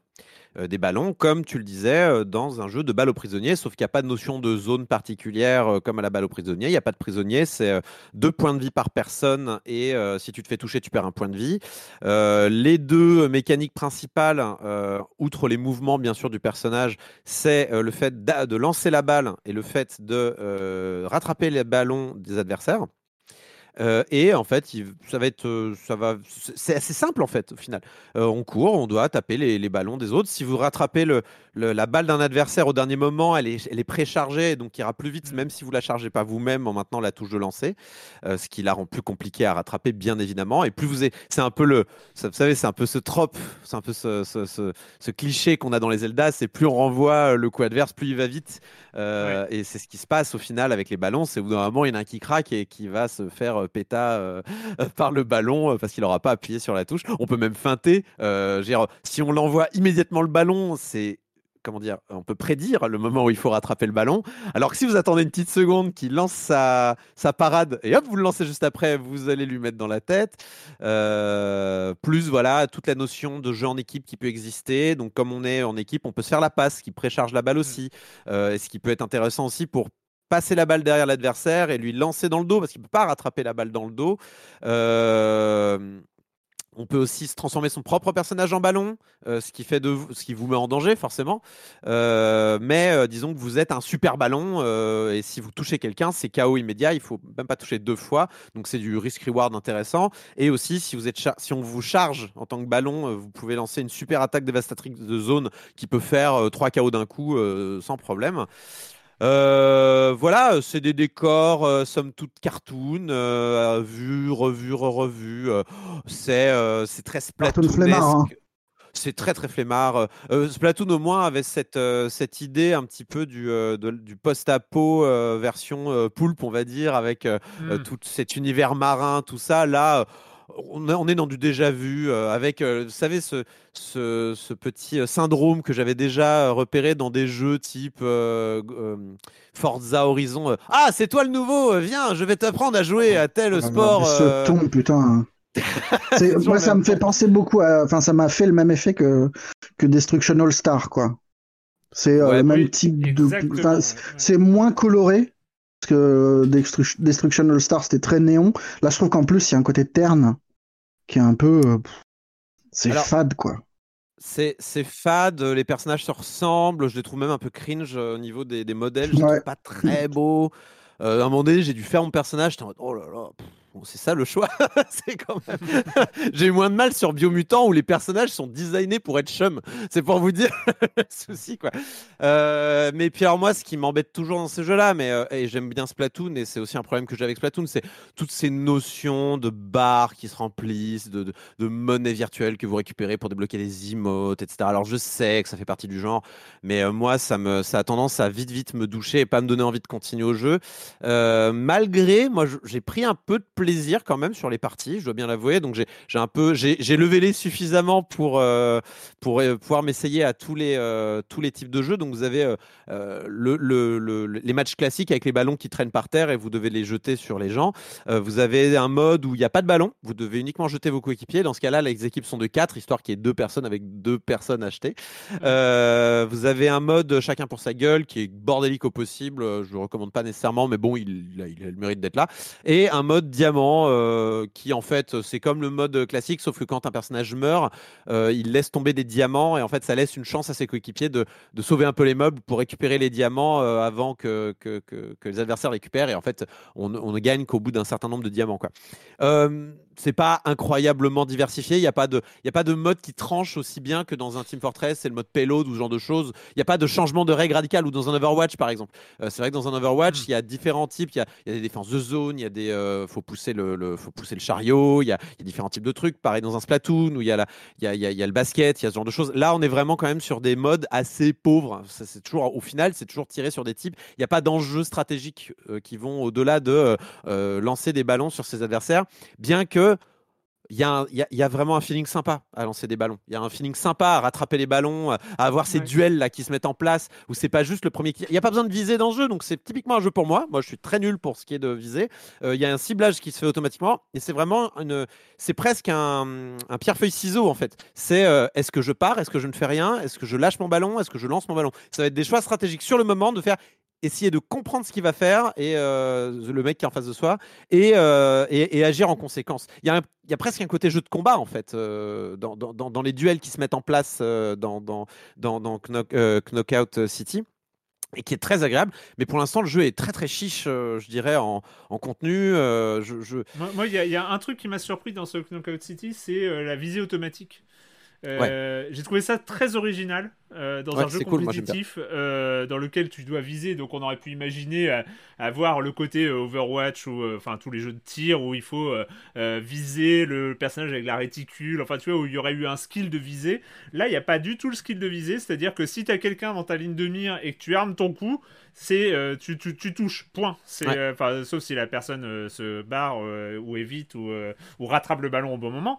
tu touches. Et donc du coup j'ai trouvé que la la proposition avait ça d'original. Mais après, euh, tu, parlais de Destruction All Star, euh, Marius. Euh, il y, a, une sorte de. Tu, sens qu'il y a une sorte de, darwinisme du jeu compétitif où euh, dans, le, dans, dans, le même lot, tu vas avoir évidemment les jeux de tir, tu vas avoir Rocket League, euh, tu vas avoir euh, enfin tous ces jeux un peu compétitifs où il va y avoir des saisons, où il va y avoir des, des, trucs comme ça, où ils vont essayer d'installer le truc dans le long terme. Bah, du serviciel, quoi. Du, du, ouais, du serviciel, serviciel compétitif sur le long terme qui va, qui va finir en free-to-play, enfin qui est, qui est dispo sur le Game Pass. Voilà. Et sauf que comme Destruction All Star, je vois pas du tout le truc décoller parce que il manque il manque un, il manque un twist. Enfin, euh, il, manque un, truc euh, euh, qui rende le truc incontournable. Tu vois, enfin, le, moment. c'est con, mais le, la première partie de Rocket League que tu joues, tu sais que ce jeu va marcher. Tu sais que ce jeu est totalement barré, euh, faire du foot avec des voitures, mais il y a une énergie, il y a une sorte de, euh, de compréhension immédiate et, de, challenge qui, qui, se met en place tout de suite, et tu sais que la proposition, elle est folle. Et, mm. là, t'as pas ça. T'étais effectivement dans du Destruction All Star. Euh, c'est pas mal. C'est immédiat. Hein. Pour le coup, pour le coup, c'est pas compliqué à comprendre. Hein. Non, c'est pas compliqué à comprendre, mais c'est tu. Je sais pas. J'ai du mal à, à voir le j'ai eu, je comprends ce que tu veux dire, Awan, et je vais dire, j'ai eu une sorte de semi-clic. C'est-à-dire que euh, quand, quand, quand, tu parles de. Euh, quand tu parles de, de, Rocket League ou ce genre de choses, et moi aussi pour Splatoon, c'est vrai que quand j'ai posé les mains sur Splatoon mm. la première fois, j'ai fait Ah, c'est chouette! Ah, c'est très très chouette. Il y, a, il y, a, un côté dans les déplacements, le sound design qui fonctionne immédiatement et qui est sympa. Euh, là, j'ai eu un demi-clic. C'est vrai que le bruit des ballons qui t'arrive dans les mains, le fait de réussir des parades et tout, il y a un côté mm. un peu cool quand même. mais il y a des moments, c'est le bordel de ouf. Quoi. Il y a des moments, c'est un bordel monstre et tu ne contrôles plus rien. Euh, c'est un peu vécu le bordel, moi, je t'avoue. Mais... Ouais, ouais, t'as plus la main dessus. Euh, tu, fais, ouais, à quoi bon un peu euh, relancer une partie, sachant qu'il y a une chance sur deux que ça soit pas agréable. Euh, je pense que c'est un jeu qui a du potentiel, mais du coup, je comprends pas très bien le positionnement. C'est-à-dire que c'est un jeu qui, pour moi, aurait pu être intéressant si euh, il y avait plus de, mécaniques de gameplay qui se seraient euh, entrecroisées et rajouter un mode solo peut-être avec et le sortir plus cher. Euh, là, là, uniquement en jeu d'arène euh, compétitif à 20 balles, même pas en free to play. Il est un peu le cul entre deux chaises aussi ce jeu-là. Hein. Je, je sais pas trop. Alors, euh, faut préciser quand même, tu l'as dit, il est sur le Game Pass, il est inclus avec l'EA Play, c'est pour ça qu'il est inclus avec le Game Pass d'ailleurs. et les, les je crois les 25 premiers niveaux sont gratuits. Ça vous laisse un peu un peu de temps pour voir arriver si ça vous plaît ou pas quoi. Il y aura des saisons et compagnie. Donc après, c'est un, type de jeu. Moi, je sais que c'est pas les saisons, je m'en fiche. là, j'ai joué, j'ai pris un peu de plaisir. En fait, c'est un jeu aussi qui aurait pu être sympa, qui peut-être aurait pu être sympa en couch play un peu comme Arms avait un peu tenté de faire aussi. je sais pas trop. Il est, il, arrive pas encore à trouver sa place, je pense, dans, dans, cette grande galaxie des jeux en arène euh, censés être fun, mais qui sont pas encore au niveau de Towerfall parce qu'en ligne et parce qu'il faut des saisons et parce qu'il faut renouveler tout le temps le. Il faut tout le temps en fait renouveler l'intérêt parce que bah t'as pas tes potes à côté de toi avec les bières et, et tout ça et donc il faut renouveler l'intérêt par des bars qui se remplissent, des niveaux à prendre, du contenu à débloquer. Et euh, je suis pas certain qu'il ait encore euh, de quoi, euh, de quoi passer euh, ce jeu mince qui est sorti par Devolver. mince, c'est Takeshi's Castle version EP. Oui, Fall ah Guy. Je, ne suis pas certain qu'il va dépasser le fun d'un Fall Guy. Alors je pense que c'est son ambition. Tu vois ce que je veux dire ah ouais, loin quand même. Hein. On en est assez loin, quoi. Il est un peu trop complexe pour être réellement fun immédiatement. Il est un peu trop simple pour être aussi joué qu'un qu'un TF2 ou qu'un enfin je dis TF2 ou qu'un Overwatch au moment où il est sorti parce que là Overwatch c'est un peu mort en ce moment. Euh, mais euh, voilà je pense qu'il faut qu'il trouve sa voie encore et je pense qu'il va falloir encore pas mal euh, tweaker les choses même si je je trouve l'idée de base très intéressante et je, je, je, je, ne veux pas des ballons c'est plutôt pas mal hein. Ouais, c'est fun. Je veux surtout pas. Pourquoi il n'y a pas un mode ballot prisonnier? Pardon, pourquoi il n'y a pas un mode ballot prisonnier dans ce putain de jeu? Qu'est-ce qui se passe? C'est ouf quand même, et je suis sûr que ça marcherait de, légende. Mais bon, voilà. Juste un mot sur l'esthétique cartoon. Comment, comment on est passé en 20 ans de Jet Set Radio à ça, pardon, ça fait vraiment vieux con, mais, mais le côté cartoon fifou, comment on est passé de Jet Set Radio qui était quand même ah beau, bah tu vois, il y avait un charme qui était complètement, euh, complètement génial et à, ce truc fadasse et, et c'est ce jeu-là, mais c'en est plein d'autres quoi. C'est plus les Japonais qui donnent le ton. Hein. Enfin, pardon, mais ils ont un savoir-faire à ce niveau-là qui, qui, encore aujourd'hui euh, marque et tout. Moi, Overwatch, ça me charme pas particulièrement, par exemple. Non, ouais. beaucoup de gens ça, ça, ça euh, Je trouve que c'est un tue l'amour total. Enfin, voilà. Ouais, mais c'est vite. En fait, le problème, c'est qu'il ressemble à plein de jeux. Il ressemble à Sunset Overdrive, il ressemble à. Il est, il est un peu sans saveur. Et, et, et c'est malheureusement, je, je je sais pas comment le, dire, mais c'est un peu une Warcraftisation de, du, design des jeux depuis euh, quelques années qui moi me plaît pas trop, mais après c'est pas mon école et je suis sûr qu'il y a plein de gens qui vont préférer ce design-là euh, par rapport à, ce que faisait Jet Set Radio à l'époque, même si on le refaisait aujourd'hui avec des beaux graphismes. Mais je suis d'accord avec toi, euh, Marius, mais peut-être qu'on a été éduqué avec aussi l'école japonaise qui est différente. C'est pas Dreamcast.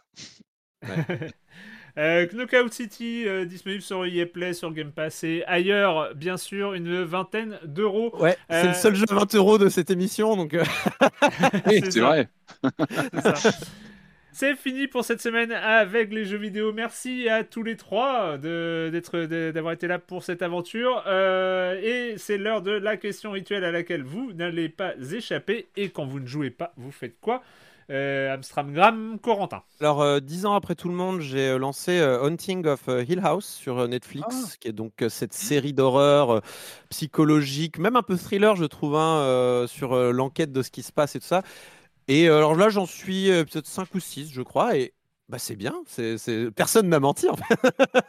c'est pas mal du tout. Je trouve qu'il y, y, a un rythme assez maîtrisé avec un high concept qui est sur donc cette maison hantée, cette maison hantée, c'est une maison très, très clairement, mais c'est cette maison retapée par une famille euh, il y a fort longtemps. Euh, et en fait, euh, après un drame qui, s'est qui s'est passé il y a longtemps, justement, dans cette maison qui, est ultra creepy, inquiétante et tout ça, va poursuivre en fait les cinq enfants de cette famille et même le père de famille jusqu'à leur âge adulte et, qui va en fait poser problème à, différents niveaux. Je vais rien révéler, mais il y, a, pas mal de.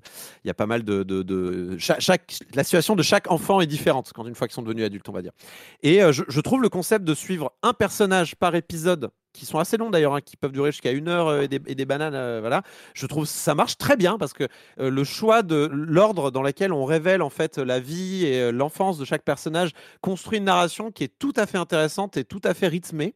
Je, au début, j'étais en oh là là, c'est compliqué. Puis en fait, les pièces du puzzle se mettent petit à petit en place avec cette structure qui est ultra compréhensible de, l'extérieur.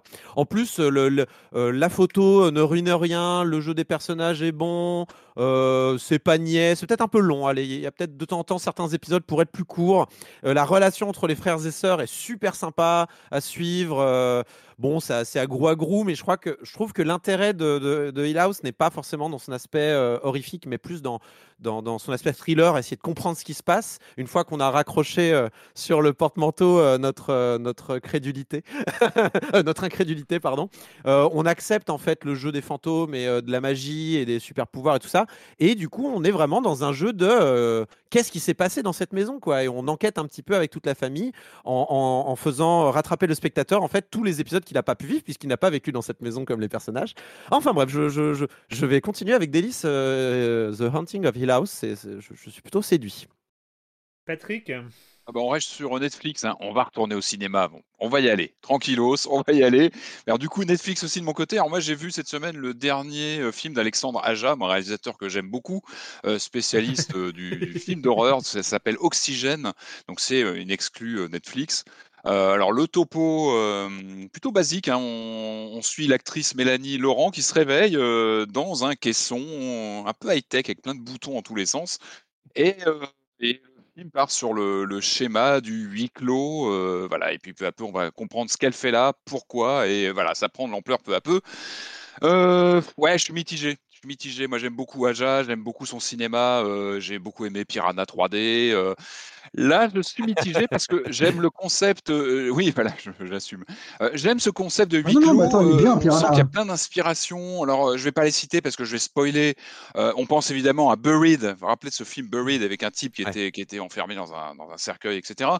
Il y a du Blade Runner, il y a plein de choses. Si je, j'en cite trop, vous allez vite comprendre le truc. Mais en fait, le problème, c'est que j'avais grillé. Il y a un twist, évidemment, que moi j'avais grillé au bout d'un quart d'heure. Euh, j'avais vraiment grillé le. Alors peut-être qu'on a un peu les mêmes influences avec Aja. Je pense qu'on a un peu les mêmes références. Et puis. C'est parce que tu es un expert, Patrick. C'est parce que tu es un expert. Non, mais tu sais, je pense que c'est un film assez symptomatique de, de ce que j'appelle le syndrome Netflix. Avec, euh, vous savez, c'est réel. Je n'ai pas les coulisses, hein, mais je ne sais pas. J'ai l'impression qu'Aja a été un peu. A pas été. C'est pas complètement lâché dans ce film. On sent que c'est assez polissé. C'est l'école Netflix. Hein, on en parle assez régulièrement.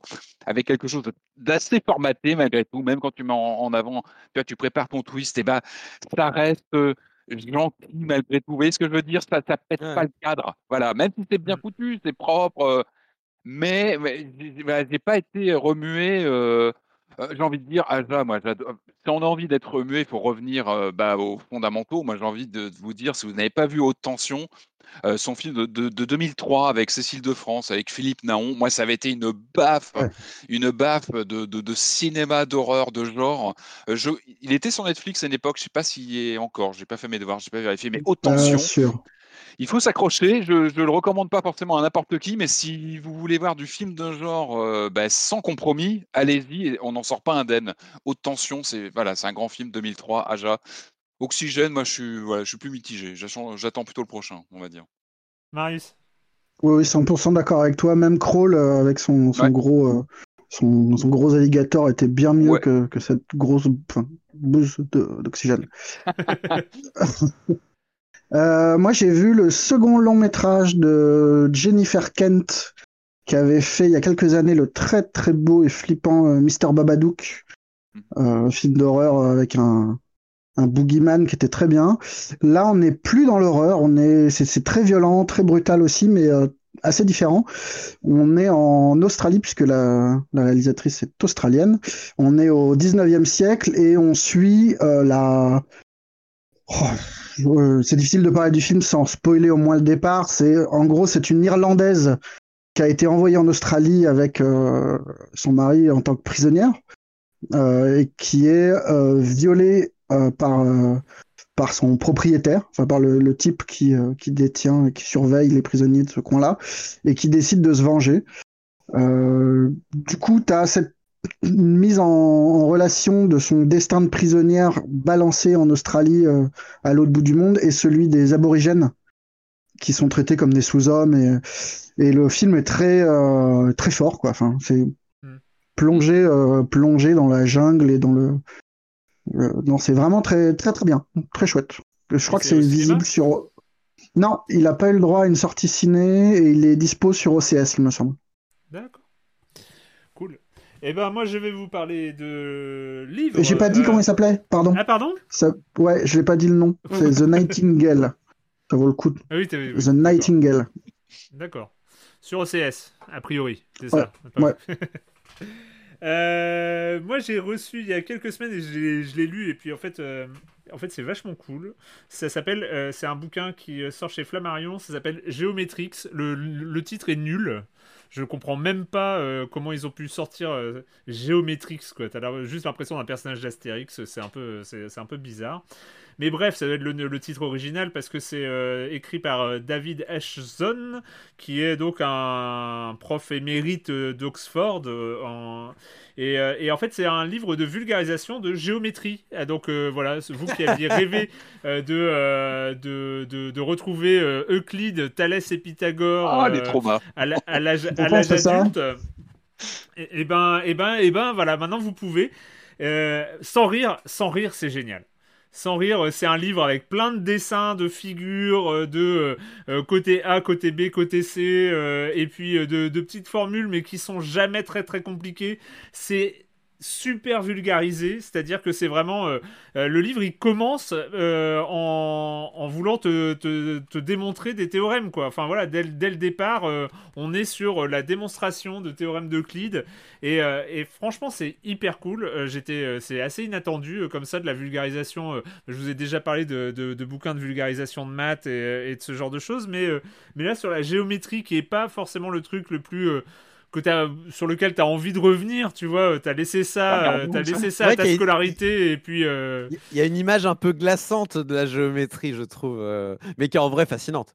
Hmm. Oui, voilà, mais et en fait, tu te rends compte que que, que, que, tout, que tout ce que t'as, euh, on a essayé de t'enseigner étant gamin, en fait, euh, ça peut être ultra ludique, en fait, mm. euh, quand, quand, tu relis ça, manière de redécouvrir le cercle à droite, les parallèles, les angles droits, les triangles, les, toutes les règles comme ça que finalement, bah, mis à part si tu as des gamins où tu vas être euh, reconfronté hein, à, à, Thalès et, Pythagore, mais, euh, mais je trouve qu'il y, y a, quelque chose d'assez fascinant à y revenir à l'âge adulte euh, en tant qu'adulte.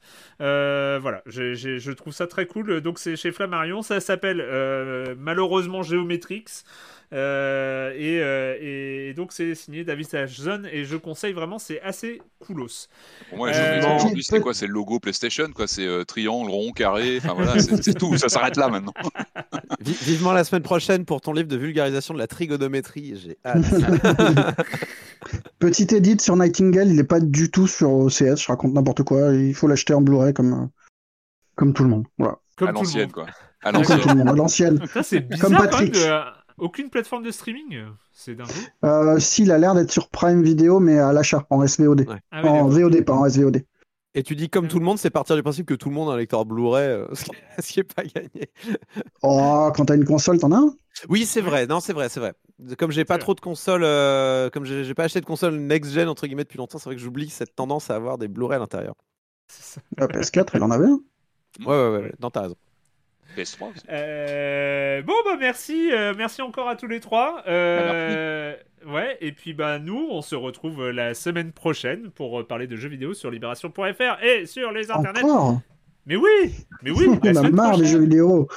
bah écoute, faisons un podcast de trigonométrie, bordel. Silence, on fait de la géométrie. Silence, on lit. Ah, mais j'ai piscine la semaine prochaine, du coup. Me tentez pas, me tentez pas.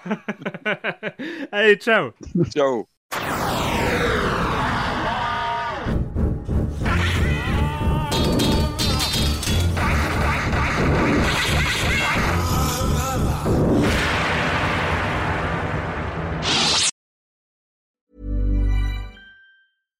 Selling a little or a lot?